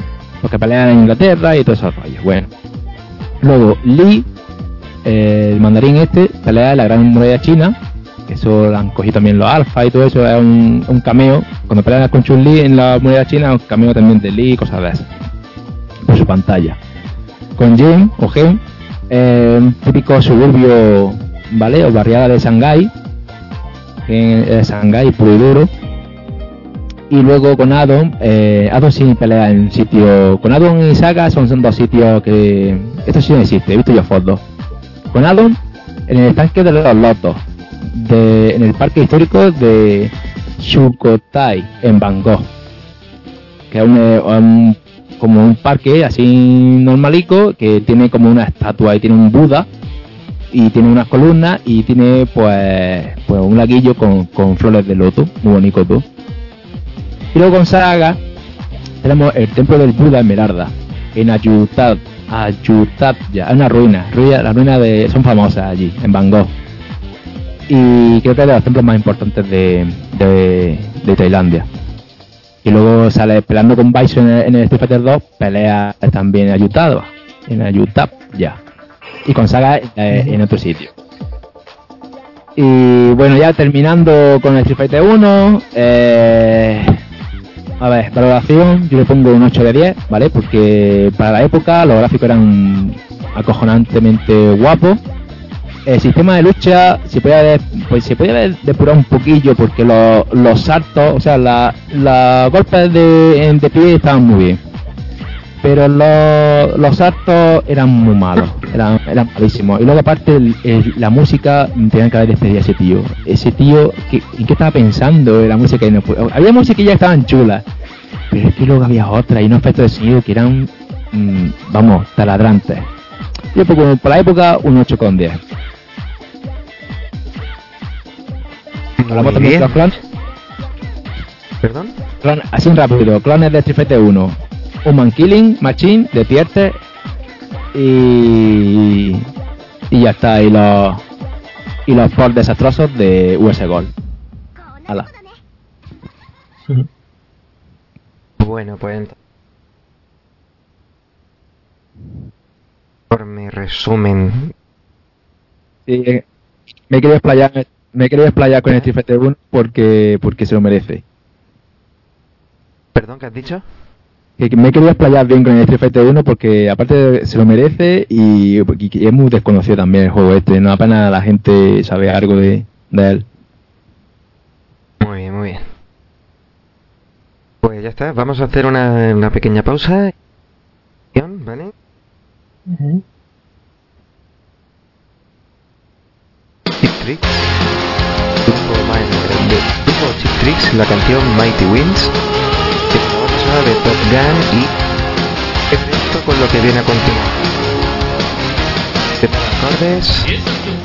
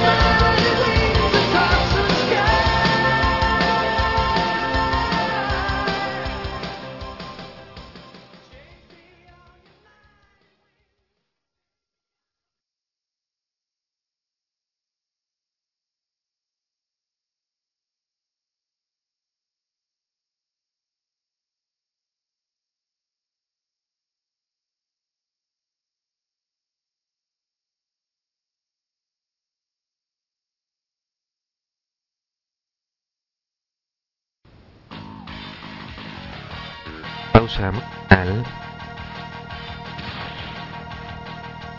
Dos de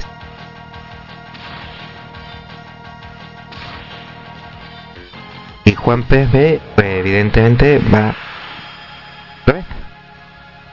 Bueno, bueno. Eh, a ver. Después de, de terminar Street Fighter 1, ya hemos dicho que estaba trabajando Takashi en un proyecto llamado Mad lo dejó, se fue a la competencia SNK. Entonces, eh, los de Capcom, ¿vale? Pues dijeron, mm, ¿qué hacemos con la franquicia de Street Fighter? y vamos a dejarla ahí de mientras. Estamos probando, estamos probando ahora con la CPS1, ¿vale? Nuevas placas. Vamos a dejarla ahí de mientras y vamos a hacer un Final Fight. O sea, vamos a hacer la del Mad Gear. Y bueno, quisieron ponerle, ¿vale? Porque querían coger la franquicia de Street Fighter, querían usarla. Y la usaron, la usaron. Por una parte la cagaron y por una parte no una parte hicieron el Street Fighter de 2000 y pico ese de NES que muchos conocerán ¿no? ¿conocéis el Street Fighter ese de NES que lleva un tío en el futuro matando monstruos por ahí un poquillo alguna ron de Eso, pero ¿No Street Fighter 2000 y algo? Es el, el 2000 y pico ¿vale? de Capcom como no tenía Takashi querían aprovechar el nombre de la franquicia porque el Street Fighter aunque no, no creáis se hizo popular no tan popular como el, el 2 pero sí era popular entonces que quisieron aprovechar eso y sacaron ese, mierdón. Luego aparte, con lo del proyecto de magia ese de el beating up por la calle, eh, quisieron pues cambiarle el nombre, en plan, vamos a aprovechar el nombre Street Fighter, que quis- quisieron ponerle Street Fighter 89. Pero luego ya, eh, ya no sé si fueron los de Casco América o tal, que ya dijeron, mira, vamos a ponerle Final Fight. Y le pusieron Final Fight como un juego di- diferente, no Street Fighter, aunque vas pe- pegando por la calle, obviamente, pero le pusieron ese nombre. Y entonces, como conejillo de India, eh, probaron pues la placa, ¿no? De los, eh, Final Fight fue de los primeros juegos en CPS1. Eh, creo que antes hubo otro. Tengo aquí, pero yo no, no lo veo muy bien. ¿Vale? Hubo otro, pero no. Bueno, da igual. Y fue de los primeros. Entonces dijeron que vieron que la placa esa iba bien, ¿no? Eh, El sistema de combate de los, de los high boy, bueno, de, los, de la- las colisiones, pues así hablando, hablaré de lo que es los high boy y tal, las colisiones, y iba muy fluido, iba muy bien. Y ya después quisieron hacer el Final Fight 2 y dijeron, no, ahora vamos a hacer el Street Fighter 2. Y entonces cuando ya hicieron eh, eh, Street Fighter 2, ¿vale? A plane- bueno, lo llevaba a cabo eh, Yoshiki Okamoto, que hemos hablado antes que también estaba en el Street Fighter 1, pero estaba ahí como... Eh. Y ahora sí, ahora sí estaba este tío ahí, ya se, se puso al pie del toro, del cañón. Y entonces, pues bueno, se pusieron a buscar, pues como hicieron en el 1, a buscar estereotipos mm, bestiales por todos lados, para personajes y tal, y pensaron como en el Fighter 1 el juego era más un, un chupamonedas de mm, me llego hasta hasta dónde te llegas con un, con un crédito, ¿no? Pues esta vez quisieron darle un enfoque diferente. Quisieron darle un enfoque competitivo, porque se ve que en las máquinas, en los salones re- recreativos, la gente le gustaba también mucho jugar los super éxitos.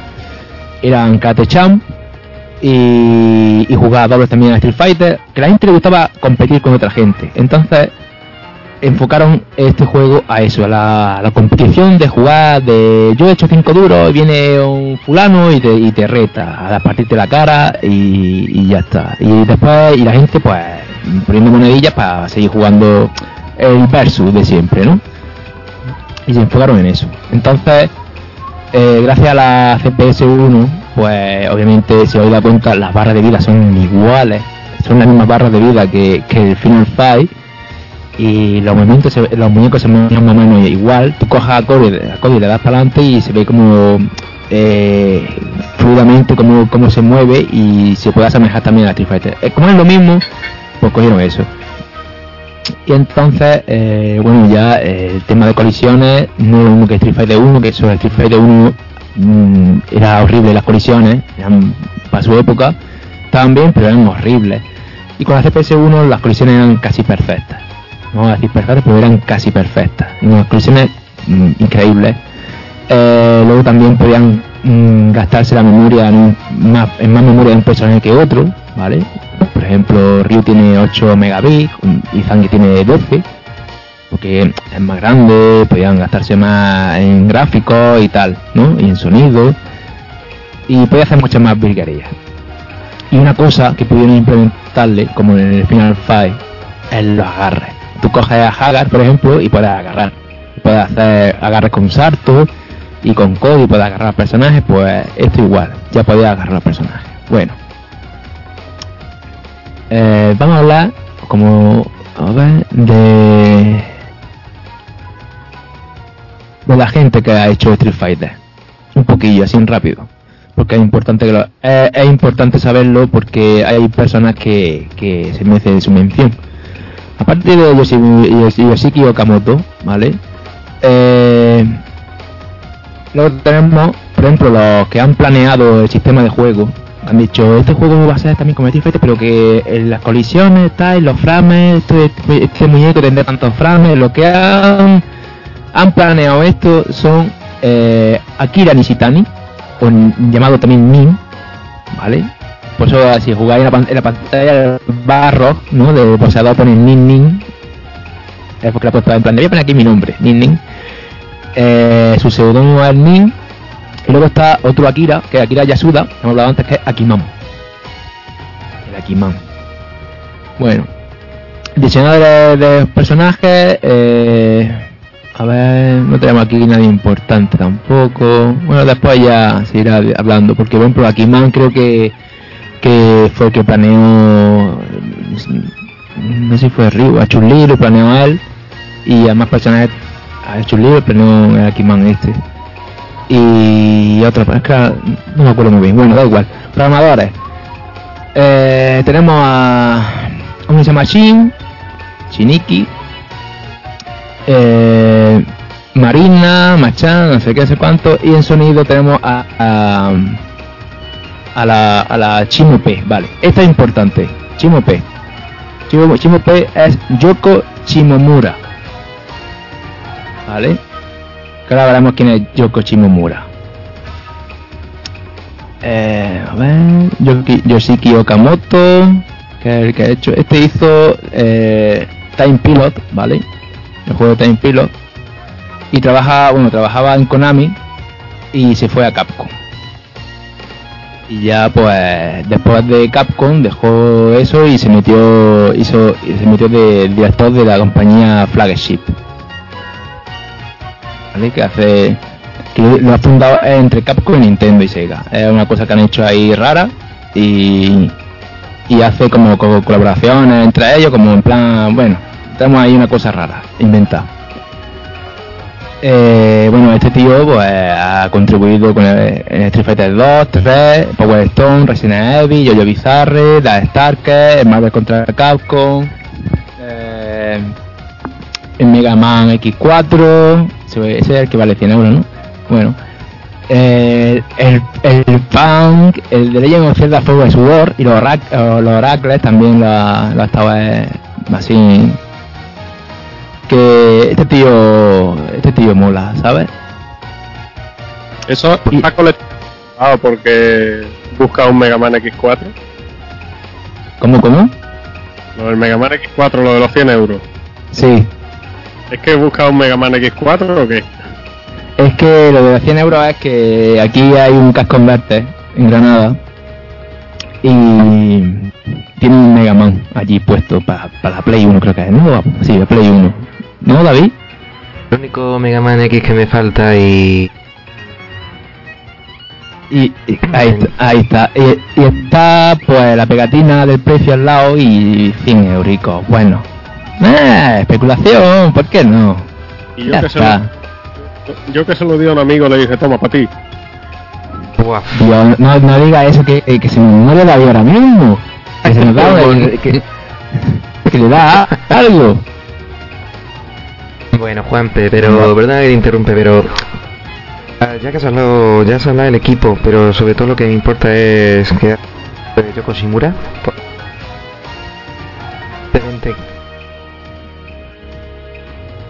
Pero, oh. Ey, Reo me suena. Claro. Es que- Eh, Los años 80, finales de los 80, una de las pelis más famosas que lanzó Hitman fue Top Gun. Aparte de esa banda sonora, pues influyó mucho para luego hacer la banda sonora de dos. Aquí tenemos a Yoko Shimura que cogió esta canción para hacerse pues el tema de Ken. Sí, bueno, mm, se inspiró entre comillas porque mm, el, el principio es plagio total y luego ya cogió ella y se inventó un poquillo lo que es la melodía. Y bueno, a ver, de Yoko Shi- Shimomura, ¿qué más podemos decir de ella? Pues es una de las compositoras más importantes y con más relevancia en Japón, ¿vale? Es súper conocida. Eh, bueno, empezó, la muchacha empezó de chiquitilla, su padre la pudo montar una clase de piano, tenía 5 años, y luego ya ingresó en la Universidad de Música de Osaka, y a la muchacha le gustaban los videojuegos.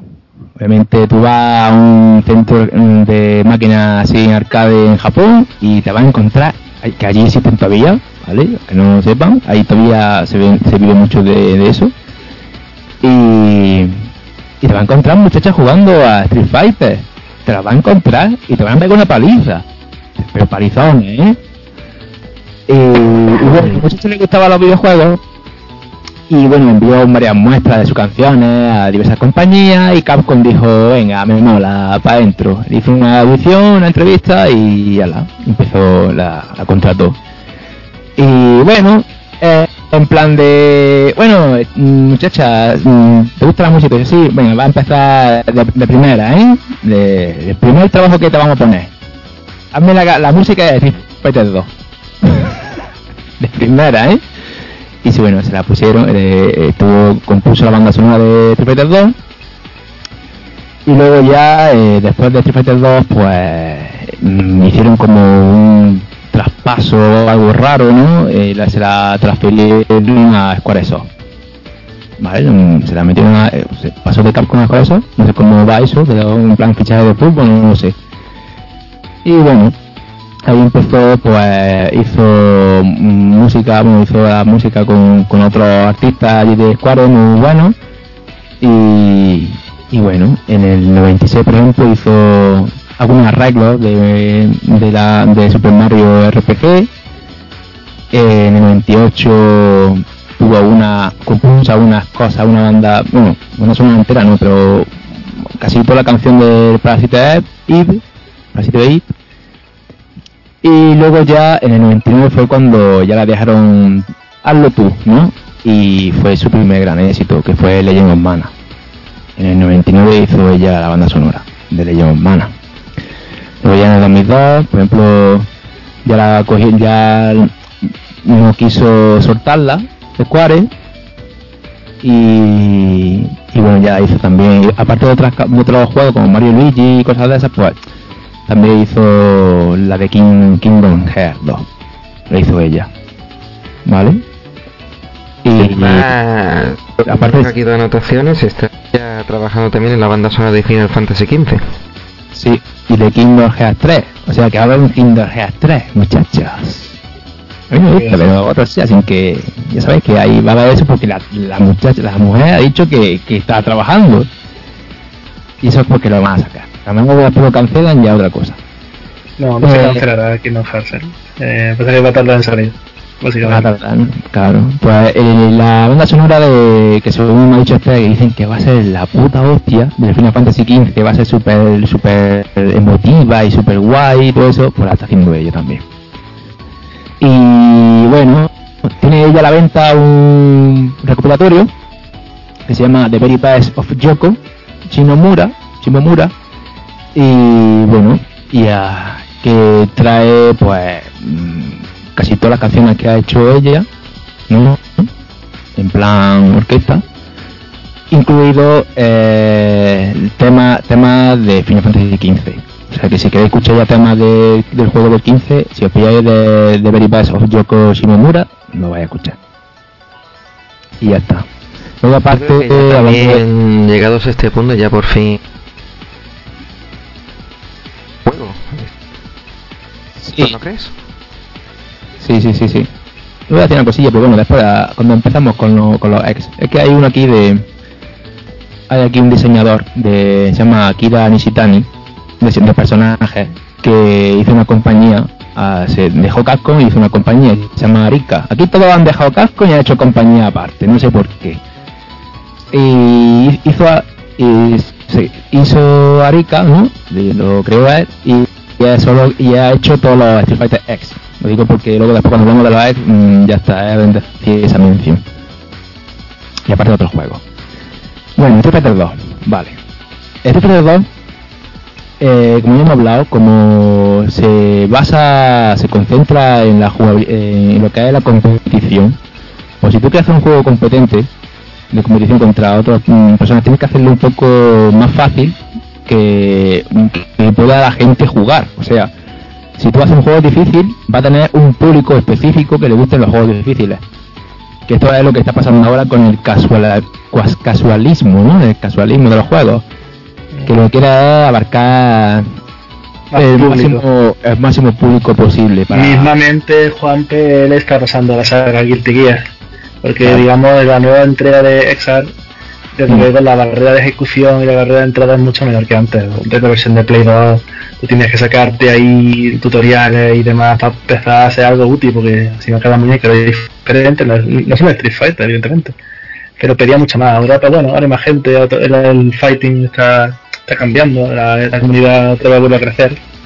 Y claro, lo que pasa- lo, lo que quieren hacer eh, el- lo que quieren hacer en el futuro es hacerlo más casual por ejemplo el Street Fighter 5 este último eh, personajes de carga lo han convertido en personajes de giro de hacer a Duken porque Mm, la gente sabe hacer una Duken pues todos con la Duken la mayoría entonces qué pasa que mm, también han querido como hacerlo con el Smash Bros. El Smash Bros. tú coges todas las personas se manejan igual, aunque son todos diferentes, todo es el mismo botón de arriba y al, y al eh, el botón y abajo el botón y, a- y para adelante el botón, ¿no? Y el botón quieto. Pues esto quieren hacer más o menos lo mismo, quieren casualizar un poco los personajes, mm, ponerlos así un poco genéricos, aunque luego tenga resquicios ¿no? diferentes, pero poner todo, tienen, quieren ponerlos todos así mm, genéricos para que para que la gente se pueda manejar mm, todo casi igual. Que no sea más que me coja Ryu y hago a Duken y ahora te coge a Chun-Li y no sabe hacer nada. Pues no. Y eso, quieren pues eso, hacerlo más, más asequible. Luego también la el tiempo de ejecución de los, de los comandos, de los inputs, ¿vale? De los, si, te- si das para adelante, esquinado, eso lo, quieren, lo hace un poco más asequible eh, como pasó en el, en el Street Fighter 4, que hacía esquinado, esquinado dos veces y salía un Shoryuken. Con el Shoryuken tienes que hacer adelante y esquinado, tienes que hacer eso, ¿no? Pero que lo, lo quieren hacer ya casi muy fácil, abarcar muchas personas. Y entonces en Street Fighter 2 pasó eso. En Street Fighter 2 eh, ya tenemos que Street Fighter 1 era muy difícil y por ejemplo los karate champ también era, di- era difícil dominar el juego y lo hicieron lo hicieron muy fácil eh, muy fácil Eh, los, los inputs de los de los Hadouken eran muy fáciles los Soryu y tal ¿qué es lo que tenía así o sea todo el mundo podía hacer eso ¿qué es lo que tenía así difícil el juego para si quería pillar una maestría en el juego eh, lo que te hacían era que eh, cuando tú los timings, o sea, eh, cuando tú golpeabas a un, personaje, tú tienes tiene como un tiempo, ¿no? Un puñetazo flojo es mucho más rápido que un puñetazo fuerte. Pero había cosillas que podías pe- pegar como muchos puñetazos, o sea, eh, tú le pegabas un puñetazo a un, a un personaje y el que recibía el puñetazo se quedaba como, como atontado. Eh, se quedaba como atontado. Entonces, eh, tú podías seguir pegándole con puños flojos. Y si le pegabas con puños fuertes, mejor como tardaba más, había personas que tardaban menos, podía hacer como combillos. Combillos con, con golpes flojos. Pero el, el verdadero fuerte de este juego es la jugabilidad que sacaron por culpa de un bug. O sea, aparte de los golpes flojos, bueno, los golpes básicos, que, que- eso era lo que estaban pensando, pusieron lo- lo- las habilidades especiales y salió un bug, o sea, de programación. Tenían programando a gente así en primeriza y bueno, salió un bug y le gustó el bug. El bug es el siguiente. Eh, cuando tú pegas un puñetazo, podía... Tiene una animación, ¿no? El puñetazo tiene animación. Eh, son, por, ejem- por ejemplo, 30 fotogramas. 30, 30 foticos que hacen animación. Cuando eh, empieza el personaje a hacer como el golpe, puñetazo, y el, el fotograma 15 es donde te golpea. Te pega el golpe, y los otros 15 es como que el puñetazo se, se vuelve a su estado original. Entonces, lo que pasó con el bug es lo siguiente, que cuando tú pegabas un puñetazo y hacía de- mm, casi inmediatamente un- una magia, por así decirlo, una habilidad especial, los 15 frames esos de recuperación se, se, mm, quitaban, o sea, eh, empezaba otra vez la, empezaba la animación de, de la magia. Y eso a eso se le llama cancel, cancelar, cancelar la animación de, de recuperación esa.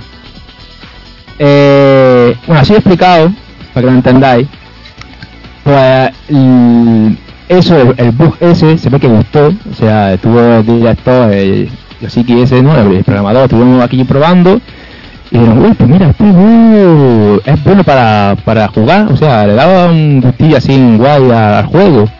Y eso lo incorporaron, o sea, dejaron el bug pero controlado. Ah, no como no lo pusieron con toda la, torta de los personajes, había personajes que podía cancelar con magia con casi todos los puñetazos, con casi de todos los golpes, y había otros que tenía como más restringidos, para que dar un, equilibrio y una diversidad a los personajes. Entonces, eh, esa fue como la magia de ese juego. O sea, que si no hubieran sacado ese bug, hubiera sido una, una puta mierda, por así decirlo. El juego hubiera sido como un Street Fighter 1, pero con colisiones mejoradas. Ya está. Entonces, a, sacar eso de, la, de los, el cáncer, los cánceres, pues ya tenía como dos tipos de jugabilidad. Tenía la, la, jugabilidad de, de los golpes básicos, de saber cómo, cómo el tiempo que duraban para pegar, para seguir pegando y, y hostigando al, al rival. Y, eh, y podía también hacer los combos, que eso que he dicho con los golpes básicos, juntado con el cáncer. Entonces hacía golpes, mm, combos de, de, de, mo- de moledores que dejaba al otro mm, en el primer Street Fighter, en el World Warrior, te podías cargar, podías hacer hasta un, un kill combo. Por ejemplo, Guile tiene, creo que tiene un kill combo en el, en el World Warrior. Que dejábamos. Luego implementaron también una cosilla que, bueno, mm, en el primer juego estaba un poco rota, que era lo- el stun, los pajaritos, ¿no? Que era, por ejemplo, Ryu, vamos a pensar que tiene, por ejemplo, mil, le ponemos una cantidad mil, ¿no?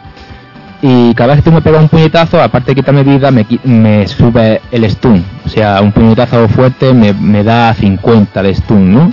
O bueno, 50. Eh, vamos a poner 500. Si me pega dos puñetazos, 500, 500, 1000. Me, ya me deja en pajarito. Y entonces pajarito era que el muñeco estaba como atontulado y podía, estaba a merced del otro. Podía pegarle, podía seguir mm, pegándole. Y bueno, eh, ya está hablando así de gameplay que sacaron de la manga.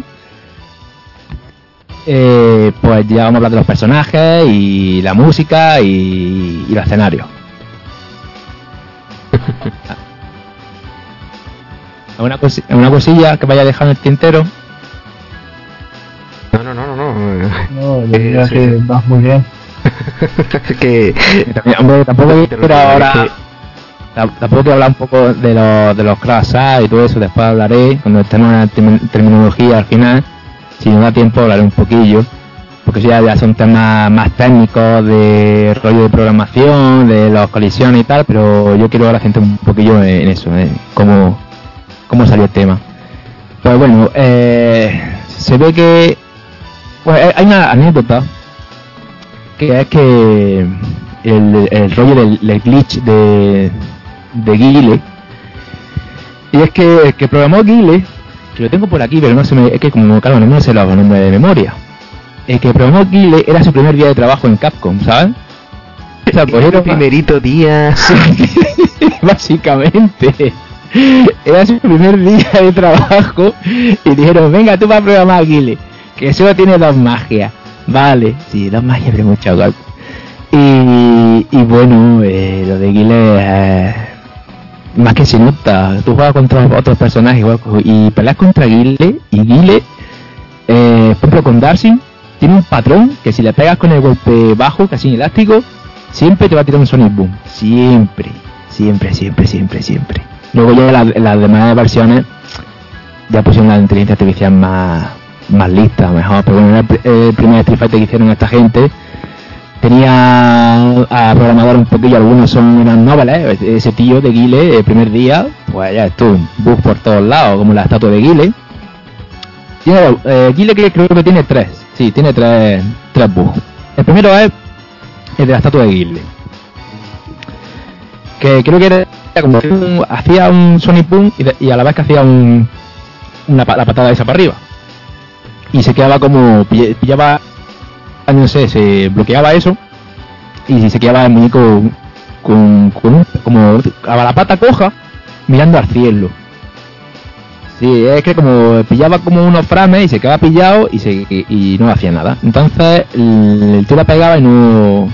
como si no existiera. Se quedaba el muñeco ahí. Eso era uno. Después el, el otro bus que tenía Aguile era la esposa. La esposa de. De como los policías, ¿no? Los handcuffs. Eh, y era que. que si pillaba al otro cerca. eh, el otro se quedaba inmóvil, no podía hacer nada y tú saltabas y el muñeco te iba siguiendo. Es como se, se quedaba como pegado, como un imán, el muñeco. Y tú podías hinchar la torta a opciones que el muñeco no hacía nada y te lo llevaba por la pantalla pegado a ti, ¿vale? Pasaba en Y- The World Warrior. En el World Warrior, claro, el primero. En la otra ya lo, lo pulieron, pero ese, ese era mortal. De bug, de bug era mortal. Y luego tenía otro que era el Magic Draw, el Throw, Magic Throw, el agarre mágico, el, también pues le decían el, el- agarre aéreo, ¿no? Del aire o así, Air Draw. Y era que el Guile agarraba, o sea, tu muñeco estaba en la otra esquina y tú ahí y Guile agarraba en el aire y, y, tú salías volando como si te hubieran agarrado. Y ahí hay gente que se que te, te fundía, te, hacía ese, había el truquillo ese y no podía hacer nada. Y eso, hombre, el, mm, eso era una puta mierda, claro. Era un juego que tú piensas que lo habían pensado para que la gente se... Hombre, le, le daba su vidilla, ¿no? Eh, te, iba, te sabía hacer el truquillo ese y te, te quedabas con, con alguna gente, pero a los que hicieron las programadoras no le hicieron ni puta gracia. Pero bueno. Bueno, vamos a hablar de los personajes. Eh, de Ryu y Ken ya sabemos su historia, ¿no? Y ya, hemos hablado de antes, es lo mismo. Pero ya aparecieron personajes nuevos, ¿vale? Ya luego otra cosa que cambió y es que en el Street Fighter 1 se puede escoger dos personajes y en este podía escoger pues toda la plantilla, o sea, im- imaginando que en Street Fighter 1 no puedes haber escogido a Adam o a Saga o después aquí no, aquí ya puedes escoger a casi toda la plantilla. Y eso obviamente le dio, joder, eso le dio un, toque, eso tú lo veías y decías, joder, me voy a coger a este, ahora me voy a coger al, al este. Y daba un poco de diversidad, ya no era siempre el Ryu Ken lo mismo. Que luego te compras eh, Street Fighter 4 y hay tres- 30 personajes y se cogen a Ryu y dices, joder, macho, coge a otro. Hay más personajes. Eh, Pues- Juan, una cosilla, ¿va? Pero cada uno va a ir hablándole un poquito, ¿vale? Va- Vale, yo así lo hago así rápidamente y vaya hablando vosotros. Por ejemplo, eh, el Onda, el mundo Onda, eh, decidme la apariencia del mundo Onda. Un mundo donde pues un baño muy chulo, al ruedo. pues un baño japonés típico, de estos de los mixtos, bueno, más bien se sería de los caballeros. Eh, digamos que eran, bueno, siempre han sido populares, pero era un poco más la estética de la época, porque claro, estamos hablando de un juego de primero del- de los 90, si mal, mal recuerdo. 21. Y bueno, y tiene sus efectillos, lo que me llama, me llama siempre la atención es cuando ganaba el combate, se iluminaba el cartel de atrás y eso que pinta aquí un letrero o un letrero de entonces, está animado. Y bueno, también hay onda cuerda, que es una cuerda circular, claro, cuando el escenario no horizontal, pues todo bueno que como de, de huevo, el mismo alargado que va a hacer. El, el tema suyo, la música del, del Onda, eh, desde entonces claro, era su debut en la saga, pues claro, ahí también eh, descubrimos el anciano.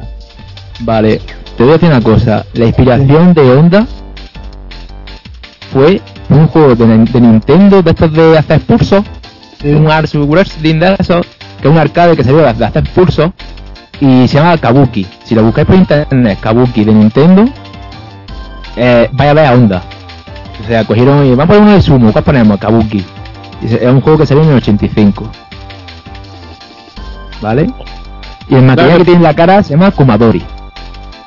Onda que ¿Qué puede- quería, ¿Qué quería decir Noca? Sí. Que Honda puede competir con Dalsy en los tiros de brazos, ¿eh? Porque te ponía a luchar contra él y el Sí. tío cuando daba las palmas, o sea, parecía un gorila. Tenía es que la, la- el estilo Onda, eh, por entonces ya tenía unos normales altísimos. Mm. O sea, te, te pokeaba desde el quinto. No era Sagat, que siempre digo de los mejores pokés, pero.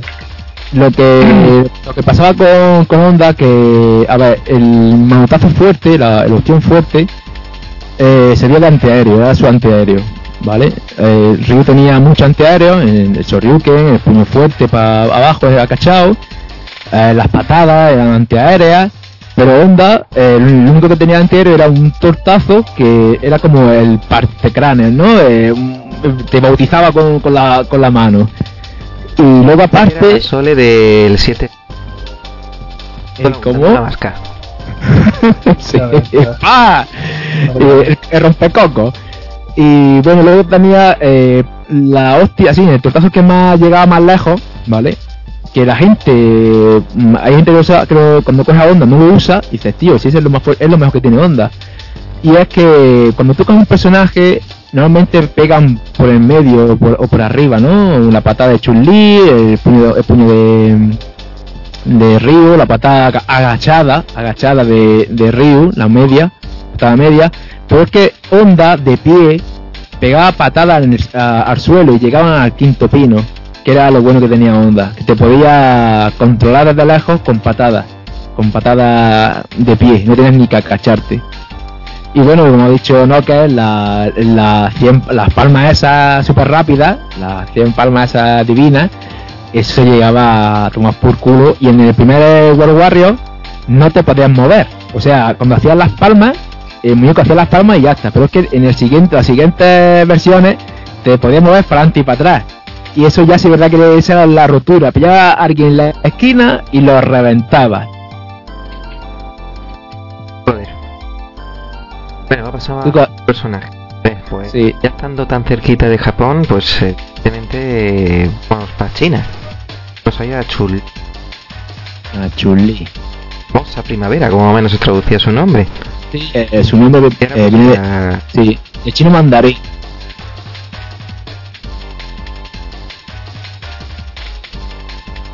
Sí, es el, el típico, ¿cómo se llama? Mm, Pai o así, no, no sé cómo se llama. El kipao, kipao. Se el vestido este típico mm, que vende también en, la- en las tiendas de los chinos, venden kipao, ¿vale? También. Y es el típico lechinita este que es como una bata, ¿vale? Lo que pasa es que es el típico ese tradicional chino. Lo que pasa es que como es una guerrera que pega patadas, pues como eso va como una fardita, pues es como que lo tiene como abierto, ¿no? Lo tiene como roto, como abierto, para pegar patadas. Y bueno, le pusieron unas botas, botas así tochulas, botas altas, eh, y bueno, también llevaba unas medias, eh, los pompones típicos de los chinos, ¿vale? De la cabeza, típico pomponcillo, y le pusieron una, una pulsera de pincho que no, no venía a cuento, pero sería, yo creo que la pusieron como para realzar el muñeco, ¿vale? Eh, Si le quitas las pulseras de pincho, tú vas a Chun-Li y dices, bueno, está bien, es típica, pero le pones la pulsera de pincho y dices, ay, qué guay, una, mm, es como para atraer la atención, ¿no? Porque lo que buscaba también eh, Capcom en los personajes era tener algo que, que te atraiga la, la atención, que diga, ay, este personaje más, más bizarro, más raro, me, me gusta. Ya sobre todo lo que patadas que da. Sí. Da la reina de los agarres. Se llama Eh. Spinning Bird Key. Bueno, la, a, el, a ver, el Spanish Valky eh, sirve como antiaéreo, entre comillas, ¿vale? No se ve ap- apenas para nada. Las patadas sí, las patadas, eh, eso sí, la, era muy difícil, en el World Warrior era muy difícil hacer eso. Porque tú macheabas el botón de la patada y tenías que pegar primero dos patadas en el aire para poder hacer eso. Ya en las siguientes versiones ya podías hacerla del tirón. Tú ah, pegabas eso rápido en el, en el saltando y te salía, pero en este juego no. En este juego le costaba. Quitaba más vida y tal. Lo que sí tenía Chun-Li es una máquina haciendo combos con. Es la mejor haciendo combos con golpes básicos. O sea, eh, Ryu, por ejemplo, solo puede hacer combos con la patada floja y el puño flojo. Combos de. no haciendo magia, sino combos de puñetazos normales. Pero que Chun-Li podía hacer combos haciendo puñetazo flojo, medio y fuerte. Pero tenía que saber más o menos, mm, no hacerlo de- rápido, es como un tiempo, era 1, 2, 3. 1, 2, 3. Y si, se- lo comía al otro, pajarito. Le hacía otra el mismo combo y ya tenías casi muerto. Era 80% de vida. Y lo mismo con las patadas. Entonces, eh, luego hay juegos modernos, ¿no? Como, como el Guilty Gear y los Unial ya han puesto que se pueda cancelar, puede hacer el ABC, ¿no? El puño flojo medio fuerte. Pero Chun-Li ya, pues, ya lo hacía. No era, no cancelaba los movimientos como si fuera un- una magia, pero si lo hacías con el, con el, la sincronización adecuada, el 1, 2, 3, te salía. Si no, podéis coger emulador y probarlo. Bueno, ¿no? Que para tu otro siguiente personaje. Nuestro siguiente personaje, bueno, pues vamos a pegar un salto al charco y nos vamos a Estados Unidos, ¿no? Ya que ha hablado antes de Gail, pues seguimos con Gail. Vamos con Guy.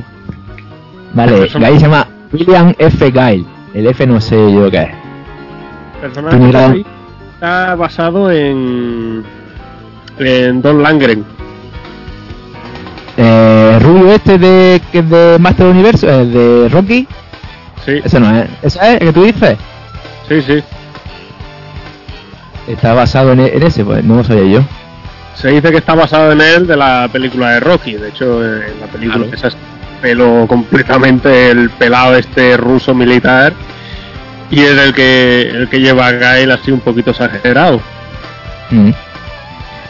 Me lo creo porque ya hemos visto que Capcom no es que surja ideas, que copia ideas de cosas para que la gente diga, ah, mira, este personaje es, tal, ¿no? Pero siempre de, de- esa época, ¿no? Cuando te coges el personaje ese y dices, eh, este está basado en este, en tal. Por ejemplo, Hugo, de los de Final Fight, que está basado en Andrés el Gigante. Por ejemplo. Y, y más cosillas. Decime más. Y, y uno de los personajes que tiene uno de los golpes más característicos, quizás el único que tiene un golpe así, que es el barrido doble. Eh, sí, creo que sí, el único que tenía barrido doble. Que tampoco no se veía para mucho, porque mm, sal- saltaba y ya está. Pero si nos podía engañar, sería para engañar al otro, porque si utilizaba el barrio, o sea, la patada normal, eh, se- los frames, o sea, la animación se parecía mucho. Entonces podías como engañar al otro. Luego, pues bueno, los Sonic Boom, ¿no? La magia de Sonic Boom. Digamos un poquito más complicado por el tema de, de lanzar Claro. las manos, a lo de esperar los dos segundos hacia atrás y luego adelante, o esperar los dos segundos de rigor abajo y luego arriba. Mm. Para la, para la patada, la, chilen- la famosa chilena. Claro, eh, el flash eso era porque, como he dicho, querían dar un poco de, de- de diversidad a los personajes, que no fueran todos lo mismo, todos haciendo Hadouken y, y Shoryuken, ¿vale? Y dijeron, vamos a pasar, vamos a hacer también unos personajes diferentes, pero con técnicas diferentes. Y que cada uno, por ejemplo, lo que no se da bien, hacer giros con la palanca, por ejemplo, yo en el torneo, cuando, cuando jugamos allí en el torneo de, en Alicante, en Alipop, eh, el torneo no, Galipón no era, era, era ot- otra, otra gente, ¿no? Lo hicieron otra gente, sí. Sí. Pues, pues yo con el joystick no me cogí, mm, probé con Ryu y no podía hacer, no me salían bien los, la, no podía jugar yo a gusto. Entonces, ¿qué pasaba? Que tú te ibas a jugar con a una máquina de Street Fighter y no te salían bien los giros. Hay gente que muy estábamos a gusto con el joystick ese, pero a ti no, estaba a gusto. Pues estaban los muñecos con carga. Que no, como no tenía ciencia alguna, que era que tú go- golpeas, más o menos, y, y, y bueno, mientras vas golpeando vas cargando. O sea, tú golpeas y a la vez que le vas dando para atrás. Entonces, a los 10 segundos, uno, dos, le das para adelante y al botón que sea. Si es puñetazo, o es patada, lo que sea. O a- y lo mismo abajo o arriba. Y entonces eh, lanzas las magias. Bueno, a ti lo que te pasa también es que tú te has aburguesado un poquito, porque ya vas ahí con tu arcade y de pro. ya cierta época y, y te cuesta. Luego tengo aquí, eh, la chuletía dice que, y es verdad que he visto yo la foto, ¿vale? Que una de las aspiraciones también, eh, aparte de lo que has dicho, ¿no? De Rubiaco este de, Rocky, también muy posiblemente inspirado en el personaje Rudolf von Strongheim de Jojo Bizarre. Que yo he visto la foto y es Guile con el ojo, con un ojo de mecánico de estos así, como Keino de Mortal Kombat, por un ojo de estos así láser de estos raros. Y, y tiene el mismo peinado, ¿vale? Es un militar con el pelo así, lo mismo que Guile y con el, el de ese. Estoy hablando del manga, no de los juegos. El manga también tiene su, su añico. Y bueno, decime más. Pues vamos a ver que Reiko diga el siguiente. Hombre, el siguiente, pues, de si ya pasamos de Gail, pues bueno, nos podemos ir a la vieja Rusia con nuestro amigo Hombre. Rusia. Bueno, en esa época estamos hablando de un juego de los 90 y ahí lo que mandaba era la Unión Soviética. En, en una fábrica Pero no se habían disuelto. Es lo que Bueno, creía que pero- queríais que pensáramos. bueno, siempre me ha llamado la atención en ese escenario de Zangief el, el, el bebedor que no para de beber y cuando termina el combate que es mucho más deprisa. Sí, hombre, si, le- si le- si le da botón, si le da botón, bebe echando hostia. Sí, sí. es como, en plan de, venga, rápido, siguiente combate. Y unos tragos ahí. Este se muere, se muere. es la gracia de eso, de que el efecto de aceleración cuando gana la ronda siempre me llama la atención. Y claro, ahí eso es mucho más notable. Y bueno, Zangief fue eso, el muñeco, el único muñeco grappler del juego.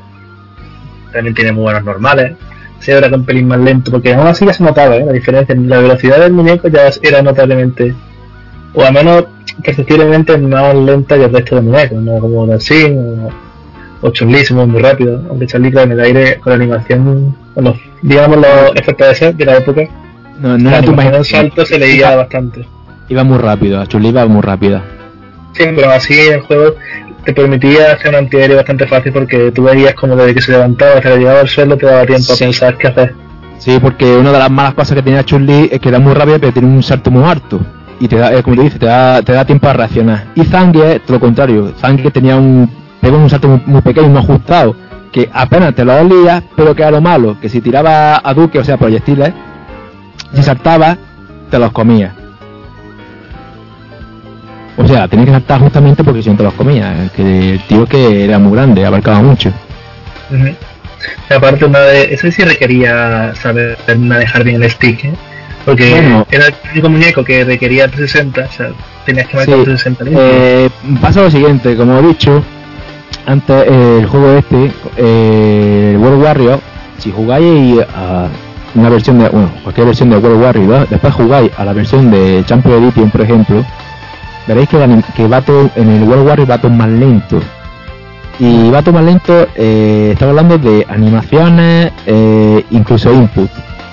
O sea, era más fácil manejar al Zangief de, World Warrior que el Zangief de Champion Edition.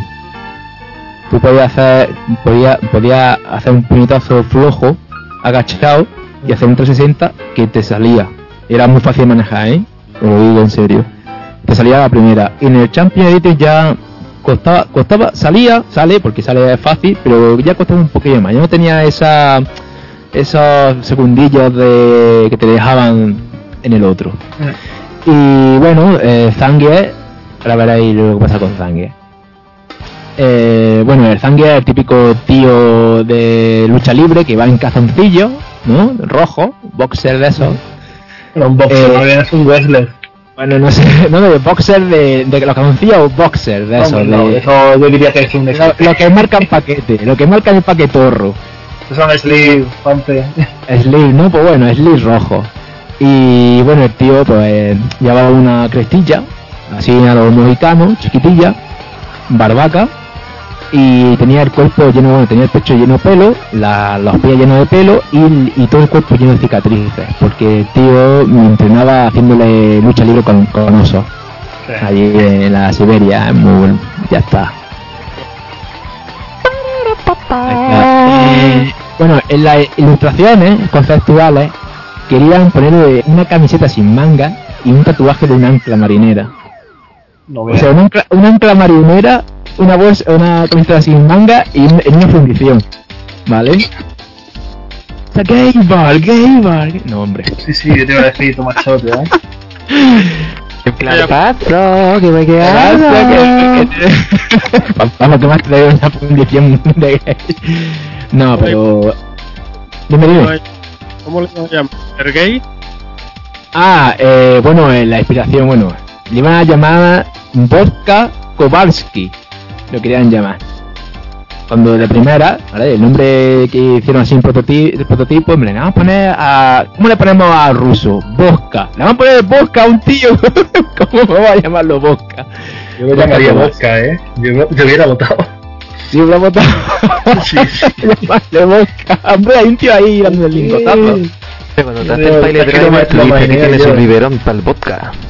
Vale, ahora ver- veréis por qué le han puesto Zangief al, personaje. Es que hay un personaje, hay un, hay un, hombre de verdad, ¿vale? Un luchador soviético de lucha libre profesional de, esa- de aquella época, se llama Víctor Zangief, pero con, en vez de F al final es con V, Zangief. Si ponéis Víctor Zangief, os sale. Y iba el tío con, pues, con lo típico eh, de lucha libre, estos de lucha grecorromana, lucha libre de esta, ¿no? Los tirantillos, eso, iba, iba de rojo, ¿no? El rollo así en ruso comunista rojo, ¿no? Y por eso va de rojo es con los y se llama Zangief por eso, por el, por el, el hombre este. Y bueno, ya de los osos y todo eso es porque se han flipado y quieren poner algo así en guay. Y a ver, no se me escapa ninguna cosilla más de, de este hombre. Ah, bueno, combo así guapo, pues había uno, el más típico, el que mareaba más, que era tú saltabas eh, y hacía como la, se tiraba en plan plancha, que era abajo y a un botón, y se tiraba como, como Hagar de Final Fight, porque es un guiño a Hagar. Y entonces ese, ese golpe podía hacer un cross. Un cross es que le pega la chepa al otro personaje, ¿no? En la, o sea, tú pasas al otro lado del muñeco, pero le pegas. Entonces cuando le pega con el cross, el- le pega mucho con golpes bajos con la. porque el, el puño flojo agachado de, de Zangief es una maravilla. Y podía o terminar con un, un agarre de esos que gira, un agarre normal, que también dolía, o podía terminar con una patada fuerte. La patada fuerte llega al quinto pino y quitaba un montón de vida. Y era muy difícil de stunear. Bueno, ¿seguimos? Pues. A ver, Juanpe. Eh, de Blanca, tío. El personaje que más odio, odio a Blanca. Pero bueno, vamos a hablar de él. Era, era cochísimo, Eh. tío. Pero era el, el top del juego, ¿eh? Yo juego, cada vez que juego con alguien que lleva Blanca, pierdo. Sí. Da ¿No igual. jugaste contra, contra Víctor alguna vez? Eh, no, no sé, yo juego por internet con gente y siempre que juego con un Blanca es un B o una Plus o es la hostia y siempre te hacen las mismas cosas. Son, siempre hacen lo mismo, lo mismo. Y Funciona, como- ¿no? Sí, sí, y muchas veces pilla un poco de lag y son hostias que dices, joder, macho, es que está en la otra punta y te pega y no te da Parece el tiempo. nuevo en los juegos de lucha, que la gente juega abusando de las fuerzas del muñeco. Sí, sí. Pero bueno, pues Blanca, eh, nosotros, mira, yo creo que todo el mundo que ha jugado a Street Fighter, el primero que le ha entrado por la hoja ha sido Blanca. Un tío verde con los pelos naranjas, y que, y que echa rayos el primero que le ha entrado por los ojos, ni Ryu ni nada. Blanca. Aparte era facilito llevar. Era era fuerte, ¿sabes? Street Fighter 2 y eso era criminal. O sea, tú podías- Eh, un, es un personaje, para los que no saben jugar muy bien, o sea, y le cuesta mucho jugar, es un personaje que es como, está más roto, para los que ya saben jugar, en decir, no me voy a coger Blanca, me voy a coger un personaje más difícil, ¿no? Pues para equilibrar un poquillo eso. Que sí, que si se va a jugar y coge a Blanca, ya no, te digo nada, ya la rotura máxima, pero bueno. Y bueno, eh, era un, pues bueno, Blanca un americano, ¿vale? Se llama Jimmy, que se estrelló en el avión en el Amazonas, eh, ese muchacho perdió, rollo en plan libre de la selva, y eh, se ve que mutó, o sea, eh, con la... No, no es como el experimento de la peli, ¿no? No, no, no, pero esos son ya pa- paridas eh, de los directores, en plan de, me habéis vendido la de lo que me salga la... Voy a pasar por el culo aquí la licencia y todo. Venga, protagonista, Guile. Bueno, pues ya está, pues Guile. Vamos, pues ya está. Ahora es Van que vamos a poner. Y bueno, eh, se ve que mutó y pilló la de, anguila eléctrica, ¿vale? Mutó de anguila eléctrica y pilló su, su forma de pelear de la anguila, que era electricidad. Y luego aparte, pues se ve que se hace una bola y se tira. Pensando que es como que él pilla impulso, ¿no? Y- y se tira con el- una bola de cañón. Eso es lo más roto de- del puto Blanca. Y bueno, el... Mm, a ver, ¿qué más? De Blanca... Eh, bueno, comentado. pero me acaba de pasar, Noker, una imagen de archivo de Zangief.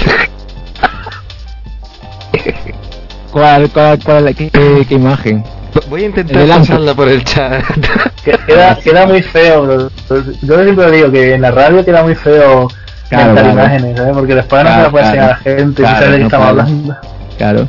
Bueno, la inspiración de Blanca eh, originalmente eh, iba, iba a ser un hombre de las cavernas, ¿vale? Iba, como Nekali, iba a ser un Nekali. Si veis Nekali en el 5, cuando se pone el V-Trigger ese, se pone en plan Goku, Saiyajin, eh, da saltitos como Blanca, ¿no? Y hay algunos golpes que se parecen mucho como el Atarasca esa agachada, que también hace Blanca.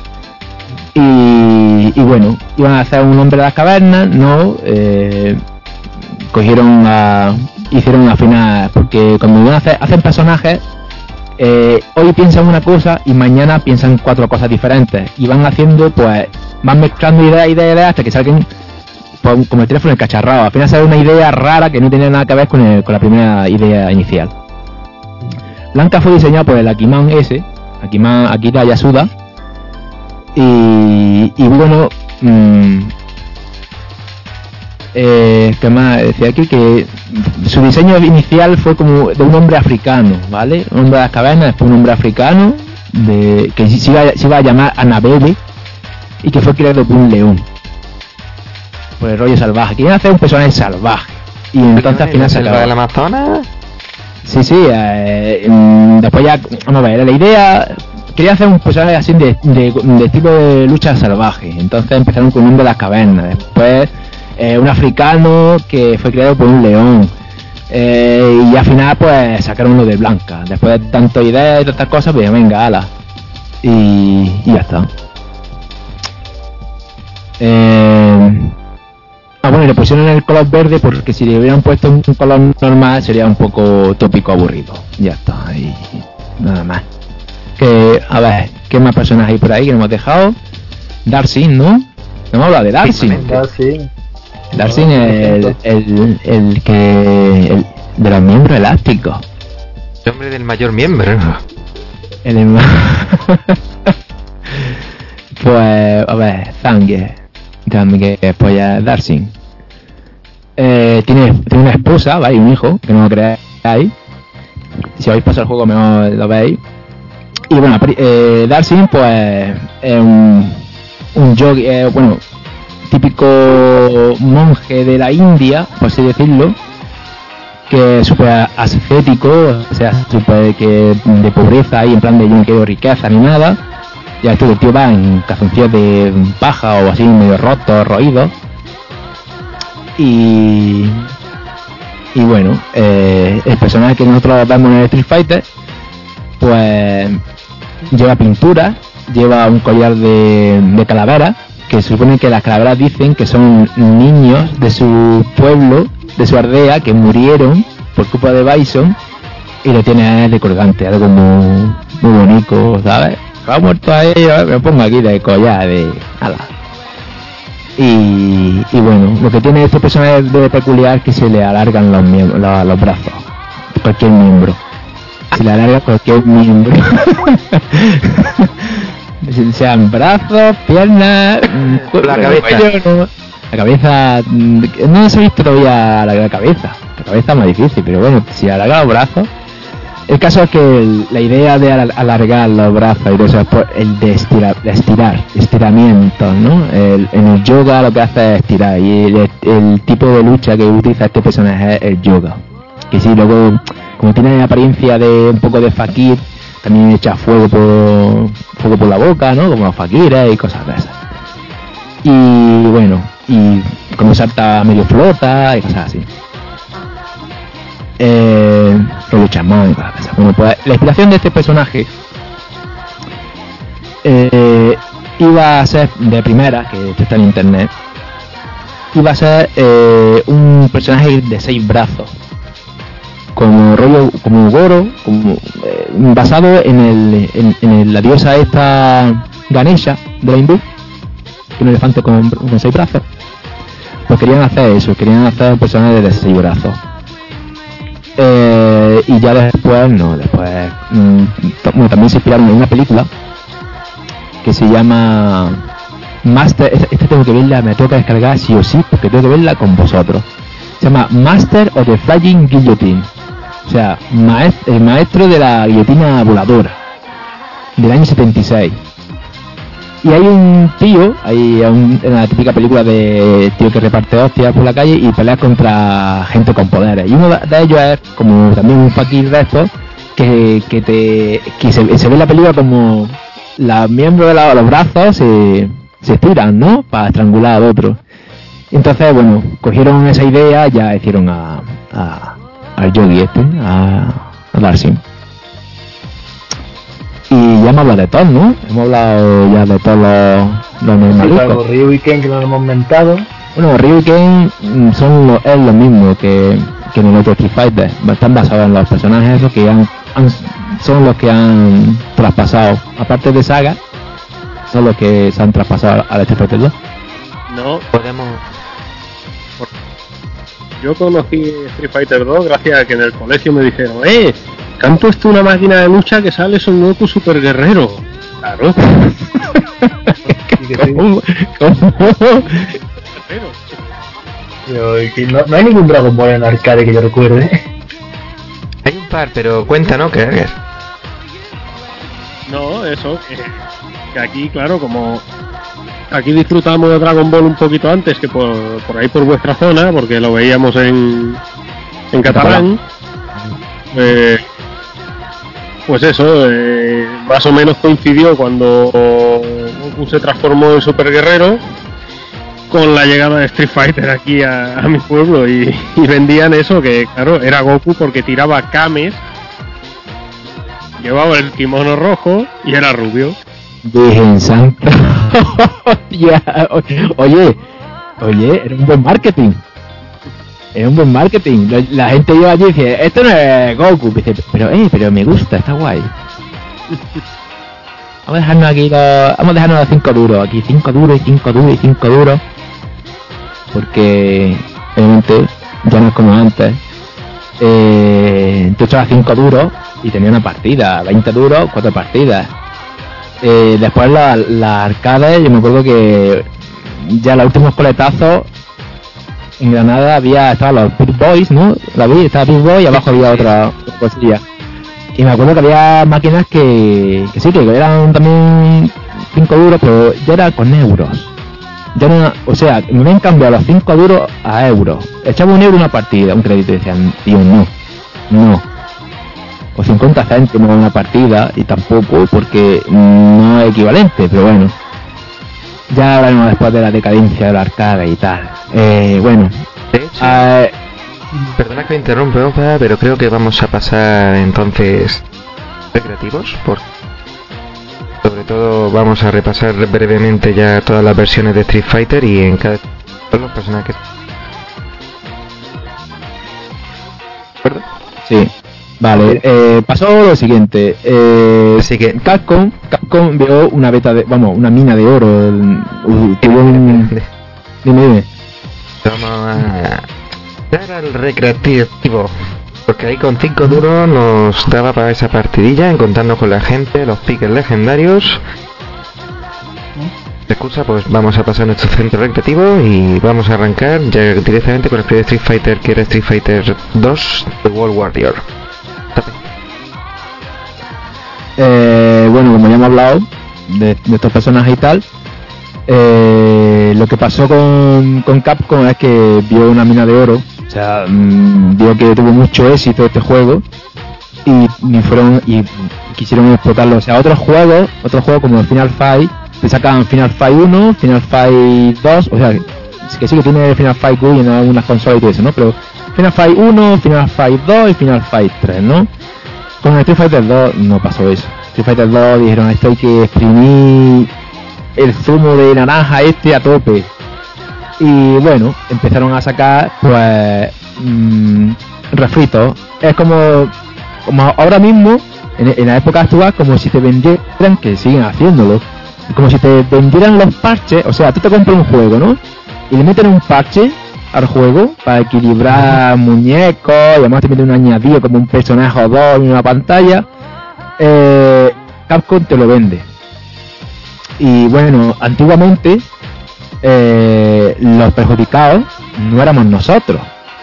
Que tú ibas al- a, a la máquina recreativa y tú te encontrabas la máquina recreativa. El perjudicado era el que tenía las, el, el dueño de las máquinas recreativas. Que tenía que, Que tenía que estar cambiando o, poniendo el, el, el World Warrior, el Champion Edition, no sé qué, no sé cuánto, ¿no? Todas las versiones, todos los parches, por así llamarlo. Todas las la updates también, como podéis, como queráis llamarlo. Entonces, en consolas, por ejemplo, nos, a nosotros no nos. Yo me estoy viendo en consola un poquillo, no nos perjudicó mucho porque, por ejemplo, si yo tenía yo tenía la Super Nintendo, ¿no? Que fue el primer port que salió para consola fue de Super Nintendo, el World Warrior. Y bueno, la- los de Mega Drive eran en plan de, fa-? Claro, los, los de Nintendo, Super Nintendo, en plan de tocar la polla que tenemos el port, ¿no? Pues, sí, sí, eh, Sega no tenía el port y los de Nintendo sí. Y entonces hicieron spot, anuncios, eh, que decían que, como difamando a Sega, ¿no? Diciendo, mira qué podemos hacer que vosotros no podéis hacer, ¿no? Y cosas así. Eh, entonces los de Sega, al final, se pudieron sacar un port mejorado, porque sacaron el Champion Edition, con más personajes y con los personajes con más magia y tal. Que sí, que los, los gráficos eran un poquillo peor, pero tenía más personajes, tenían todos los personajes, y los otros no. Y los de Super Nintendo dijeron, eh, Super Nintendo no se puede quedar así. Y sacaron el Hyper Fighting ese, ¿no? El, el edición turbo turbo. ese. Edición turbo que era, era el Champion Edition de, de Mega Drive. Ya está, era el Champion Edition, que sí que tenía 4 pero era el Champion Edition. Entonces pasó lo siguiente, que en consola solo hubo pues el de Mega Drive y de Super Nintendo. Así que Super Nintendo tuvo dos porque eh, fue la primera que salió el primer port y después ya sacaron el port definitivo. Pero tuvo dos. Dos, dos juegos. O sea, de Mega Drive uno, te compraba eso y esta. Pero en la, la, arcade era, sacaron el Champion Edition, sacaron el el Champion, el, el Hyper Fighting, ¿no? El Street Fighter 2 Turbo Hyper Fighting, sacaron después el a ver cómo se llama este, el Turbo, el Street Fighter 2 Turbo del New Challenger, el, mismo, el New Challenger el Turbo, o sea, la versión Turbo de este juego, y luego sacaron también el Street Fighter Tournament, sacaron también el Street Fighter X de Master Challenge, que sacaron una pila. Entonces los de los recreativos eran en plan de joder macho con la polla de Street Fighter, están exprimiendo con cojones. Ahora mismo hay franquicias que también son miembros de Capcom que también han estado trabajando en, y en SNK. Por ejemplo los, los, Black Blue. Black Blue, eh, mm, Reiko, ¿cuánto has sacado de Black Blue? Porque ya estoy harto de. Pues bueno, se está quitando el Calamity que fue edición única, pues el Continuum Shift hubo tres versiones, del Chrono Fantasma hubo otras tres, bueno, hubo dos versiones pero hubo un parche. Y ahora por el Central Fiction se habla de que iba a ser la última, pero Habrá, habrá este, habrá este, lo estoy viendo. seguro, vamos, seguro.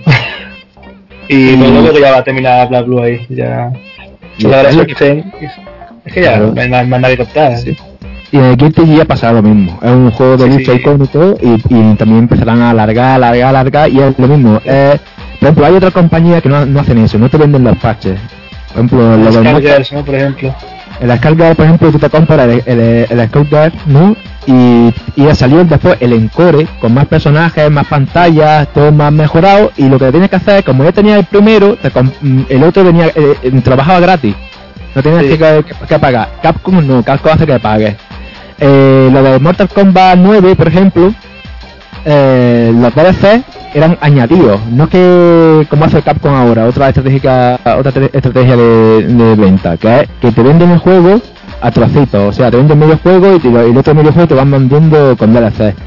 Los de Mortal Kombat, eh, cada vez que tienen que sacar un parche para nivelar y todo eso, te, te metían personajes nuevos y ropas nuevas y todo eso. Y están y creo que están los dos hechos con un Real Engine. Están los dos juegos hechos. O sea que mm, que no es que no hayan podido hacerlo, es que podían hacerlo pero no han querido. Los del Tekken Tag 2, por ejemplo, eh, que sí que te regalaban muchos personajes clónicos, ¿vale? Muchos personajes clónicos. Pero la pantalla y personajes nuevos que te regalaban y el parche era gratis. Hay muchos juegos que, que tienen esa, es- mm, esa política, ¿no? De- pero Capcom no, Capcom es eso. Y no es de ahora, viene de Street Fighter 2 porque mm, vieron que eso. Porque Entonces- ver, es que ha ido muy rápido hablando un poquito de la versión y es que voy a diferenciar rápidamente. De World Warrior eran los ocho personajes principales, Sí. Champion Más luego- los cuatro jefes finales, que era pues pasando por ¿no? para Balrog, que era boxeador. lo ll- llaman boxer pa- para no equivocarse. Sí que se llama eso, pero para no decir barro, pero qué barro, My Bison, dice, mira, el boxer, boxeador. Boxer. Luego Exactamente. le catalán. El, el, el torero catalán. Ah, mm, Creo que lo vaya diciendo ahora mejor así un poquillo eh, rápido. Sí, por favor. Mira, vale, en el Champions Edition hemos dicho que estaba boxeador, ¿no? Que ya el Mayer ese de Street Fighter 1, pero bueno, ya hemos, ya hemos hablado de antes, de ese. Eh, peleaba, bueno, ya, ya después decimos la, la, la, la pantalla. Eh, te ibas, claro, de- después peleabas en Estados Unidos en Las Vegas y después ya te ibas a, a España, que tenía, tenía la bandera del pollo, ¿vale? Lo mismo que tenía que salía lo de Rusia, la URSS, pues tenía la bandera de la, de la anticonstitucional, la del pollo negro. Y. Constitucional. Pre- sí, Eso, eso sí. Preco, sí, bueno, sí, me he confundido. Y bueno, era Vega, bueno, eh, Vega se llama eh, aquí en Europa, pero que en, en Japón era Barro, ¿vale? Del, del Señor Anillo, le pusieron ese nombre por el monstruo ese del Señor Anillo. Este que el Barro es el demonio, pues se lo pusieron. ¿Qué pasa? Para no... Eh, sí. Y entonces... entonces del para... amor en esta casa, ¿cómo está? Sí, sí, pero es que el humor, ¿verdad? Es que para diferenciarlo como el, el boxeador boxer, a este pusieron ba- garra, ¿vale? Entonces la apariencia, pues bueno, es un tío atlético, harto, eh, que es súper, se cuida mucho la cara y todo eso, y va pues con la mitad a pantalones de, lleva unos pantalones de torero de traje de luces, ¿no? Lo típico de así, apretadillo, eh, mocasines y lleva una, una faja roja. El tío va despechetado con un brazalete, una garra, un tatuaje de una serpiente morada y lleva una máscara. Eh, el ca- Juanpe, perdona. sí, Gat, que era el subcampeón del primer Fighter. Después te enfrentabas a General Vega.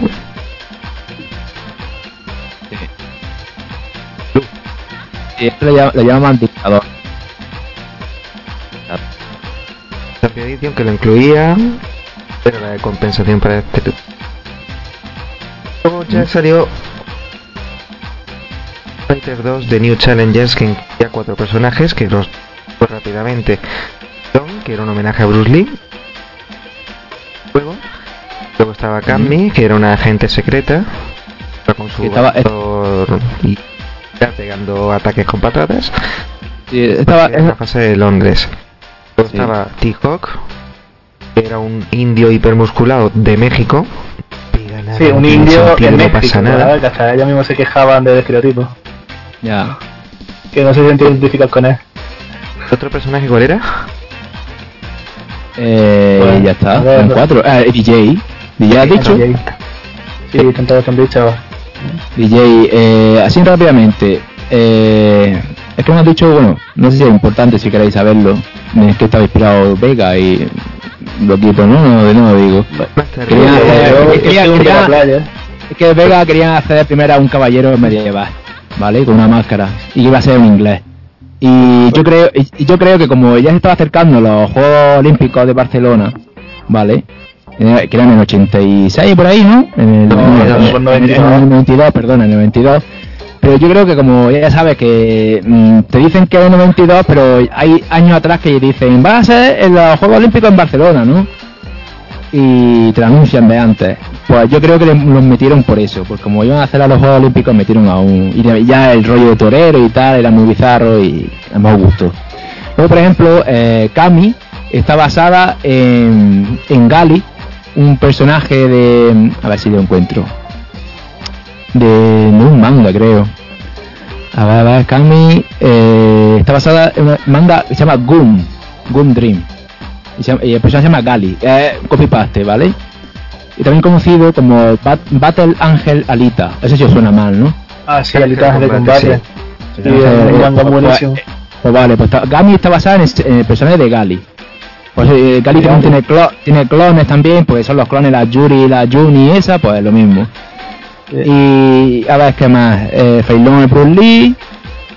Y DJ. DJ es el único personaje que, que lo ha hecho Capcom América. Todo lo demás ha sido en, en Japón. Y está diseñado. Bueno, eh, está. A ver. Es, que está inspirado en un, en un tío, en un luchador. A ver si lo encuentro, cómo se llama. Bueno, un, bueno, un luchador, un luchador que hay allí que es afroamericano, ¿vale? Eh, Bi- Billy Blanks, Bi- Billy Blanks se llama. Y, y bueno, el tío de primero, en vez de poner Maximum, le iban a poner en la pierna, iba a poner Mantis. No sé por qué, iban a ponerle Mantix. Pero como Mantis, cuando, cuando te vas al otro lado de la pantalla, como lo que hacen es un mirror con, con el, el spray, pues no se leía bien. Entonces le pusieron Maximum que se, le- se leía bien en todos lados. Bueno, eh, ya hemos hablado de. Bueno, y Bison. Eh, hemos hablado de. Sí, de, saga. Y Bison estaba inspirado en, en una película. Y ya termino. Eh, ¿Dónde está? Que es. eh, Tokio, no sé qué. A ver si lo encuentro aquí. Eh, de Wachi, Wachizaki. ¿Vale? Un villano de la serie Ricky O. Y también el personaje de Yasunori Kato, que es el malo de la película esa es. Eh, Tokio de las Me- Megalopolis, que si veis la portada, es decir, es Bison. En la portada de esa la película es Bison. Y ya está, el Psycho Krause ese que hace es de una técnica de, de uno que se llama Bask, del eh, Hokuto no Ken. Y bueno, ya hemos hablado de los personajes nuevos y tal, y ya está. Luego después, en la versión Super Turbo, metieron a un personaje que se llama Akuma, ¿vale? Que ese sí es conocido, súper conocido. Que se han llamado, ¿vale? Akuma Demonio en japonés, que eso se lo quisieron poner los de los de Capcom América lo pusieron Akuma, porque estaba más chulo demonio. Pero en japonés hay Gouki, que Gouki es gran ogro, ¿vale? O gran demonio. Y es un personaje que salió por culpa de los April Fools de una revista. Eh, no sé si era, no me de la revista cómo era. Pero bueno, era que los April Fools que hacía esta revista era que si decía que salía el. Hay un error de, tra- de traducción con Ryu.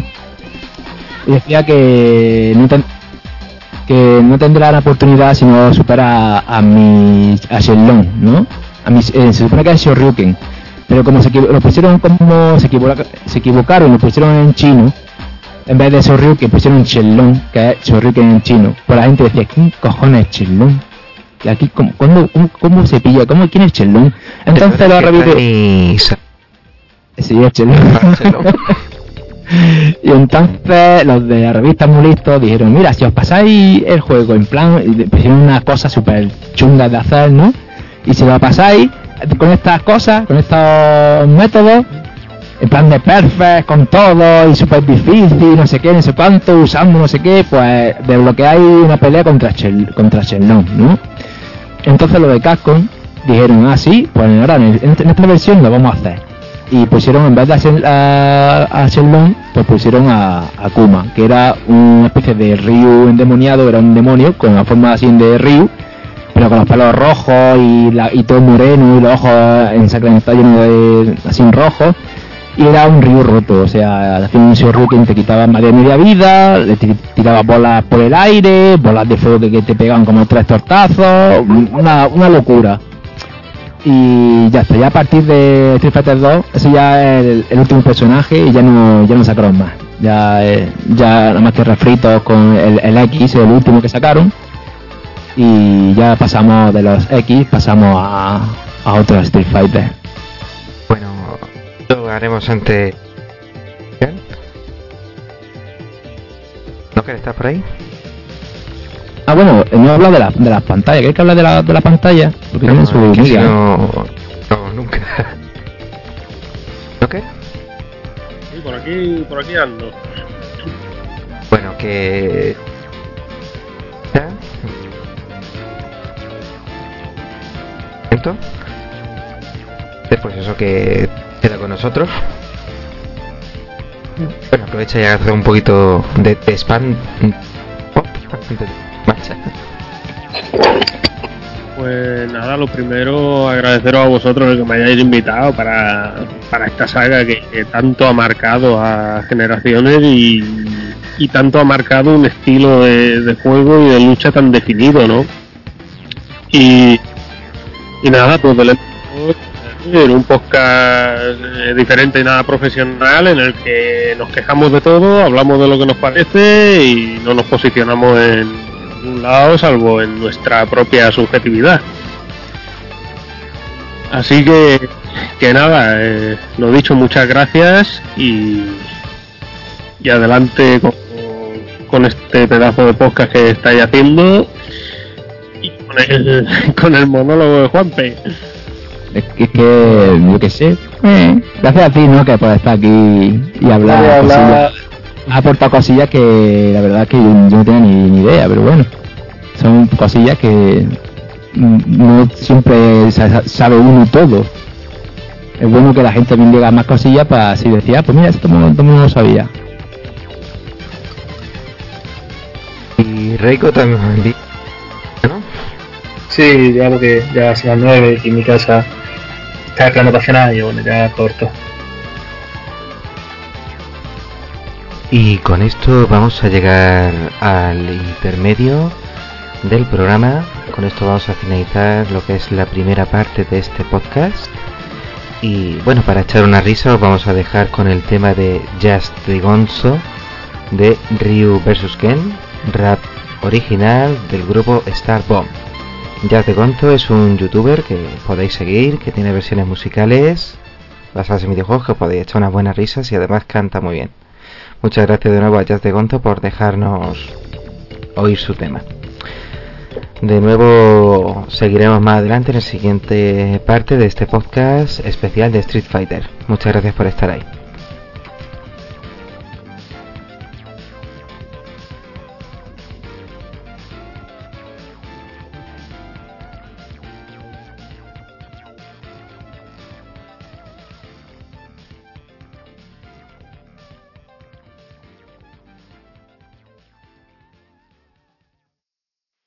Hey Ken, ¿Qué pasa, Ryu? sabes que creo que eres un poco gilipollas, ¿no? Sí, Bueno, ¿y qué te parece si acabamos con esto con una batalla de rap a muerte? vale, ¿Crees que puedes dejar de comer penes el tiempo suficiente para hacerlo? quizás. De acuerdo, vamos allá. Ronda 1. Rap. Joder, qué te has de sentirte Voy a destrozar la espalda en dos y tirarte un carrillo Tengo flow al rapear y con el ritmo sé luchar Como un Hadouken en tu cara que acabo de eyacular Te voy a romper como si fueras de paja guarra Quedando peor que la que se hizo Vega con sus carras Cami, chulito a ninguna le molas Están las dos ocupadas con cada una de mis bolas La ronda bonus ahora es tu culo, no un coche Quedarás más dilatado que Sangifi sin reproche Tu miembro erecto son tres, el mío el reposo 10 Así que dime, ¿qué cojones dices ahora, Ken? No me gustan nada esas cosas que estás diciendo. Me educaron en el respeto. Y a veces las palabras son dañinas. Y yo, yo creo que igual una disculpa es procedente. Ronda 2. Mi sospechas son esta ni un solo médico resta que te pueda salvar de morir, así que contesta. Y es que patear tu culo a mí nada me cuesta, así que aún lo haré más rápido en la edición extra. Cuídate, bien zorra, pues gritarás al fin, porque mi pene es más largo que el brazo de Dalsin. Como Sagat en su pecho, tú hazte cicatrizar, pues termina ya con las esperas y ponte a chupar. Mis rimas son grandes como el sumo y onda, yo soy el rey de la jungla con mi pene anaconda. Si quieres probar mi chiste, lo digo ahora, ven, así que ¿qué cojones me dices ahora, Ken? Vale, pues si eso quieres, adelante, don pene adicto. Puedo machacarte en un rap, aunque estés invicto. ¡Hadouken! Has probado que eres el mejor en mi pecho un agujero y en mi algún temblor. Hey, has rimado muy bien. Ah, sí. Hey, buen trabajo, tío. Gracias. Sabía que lo harías. Creía que- Tatsuma, que se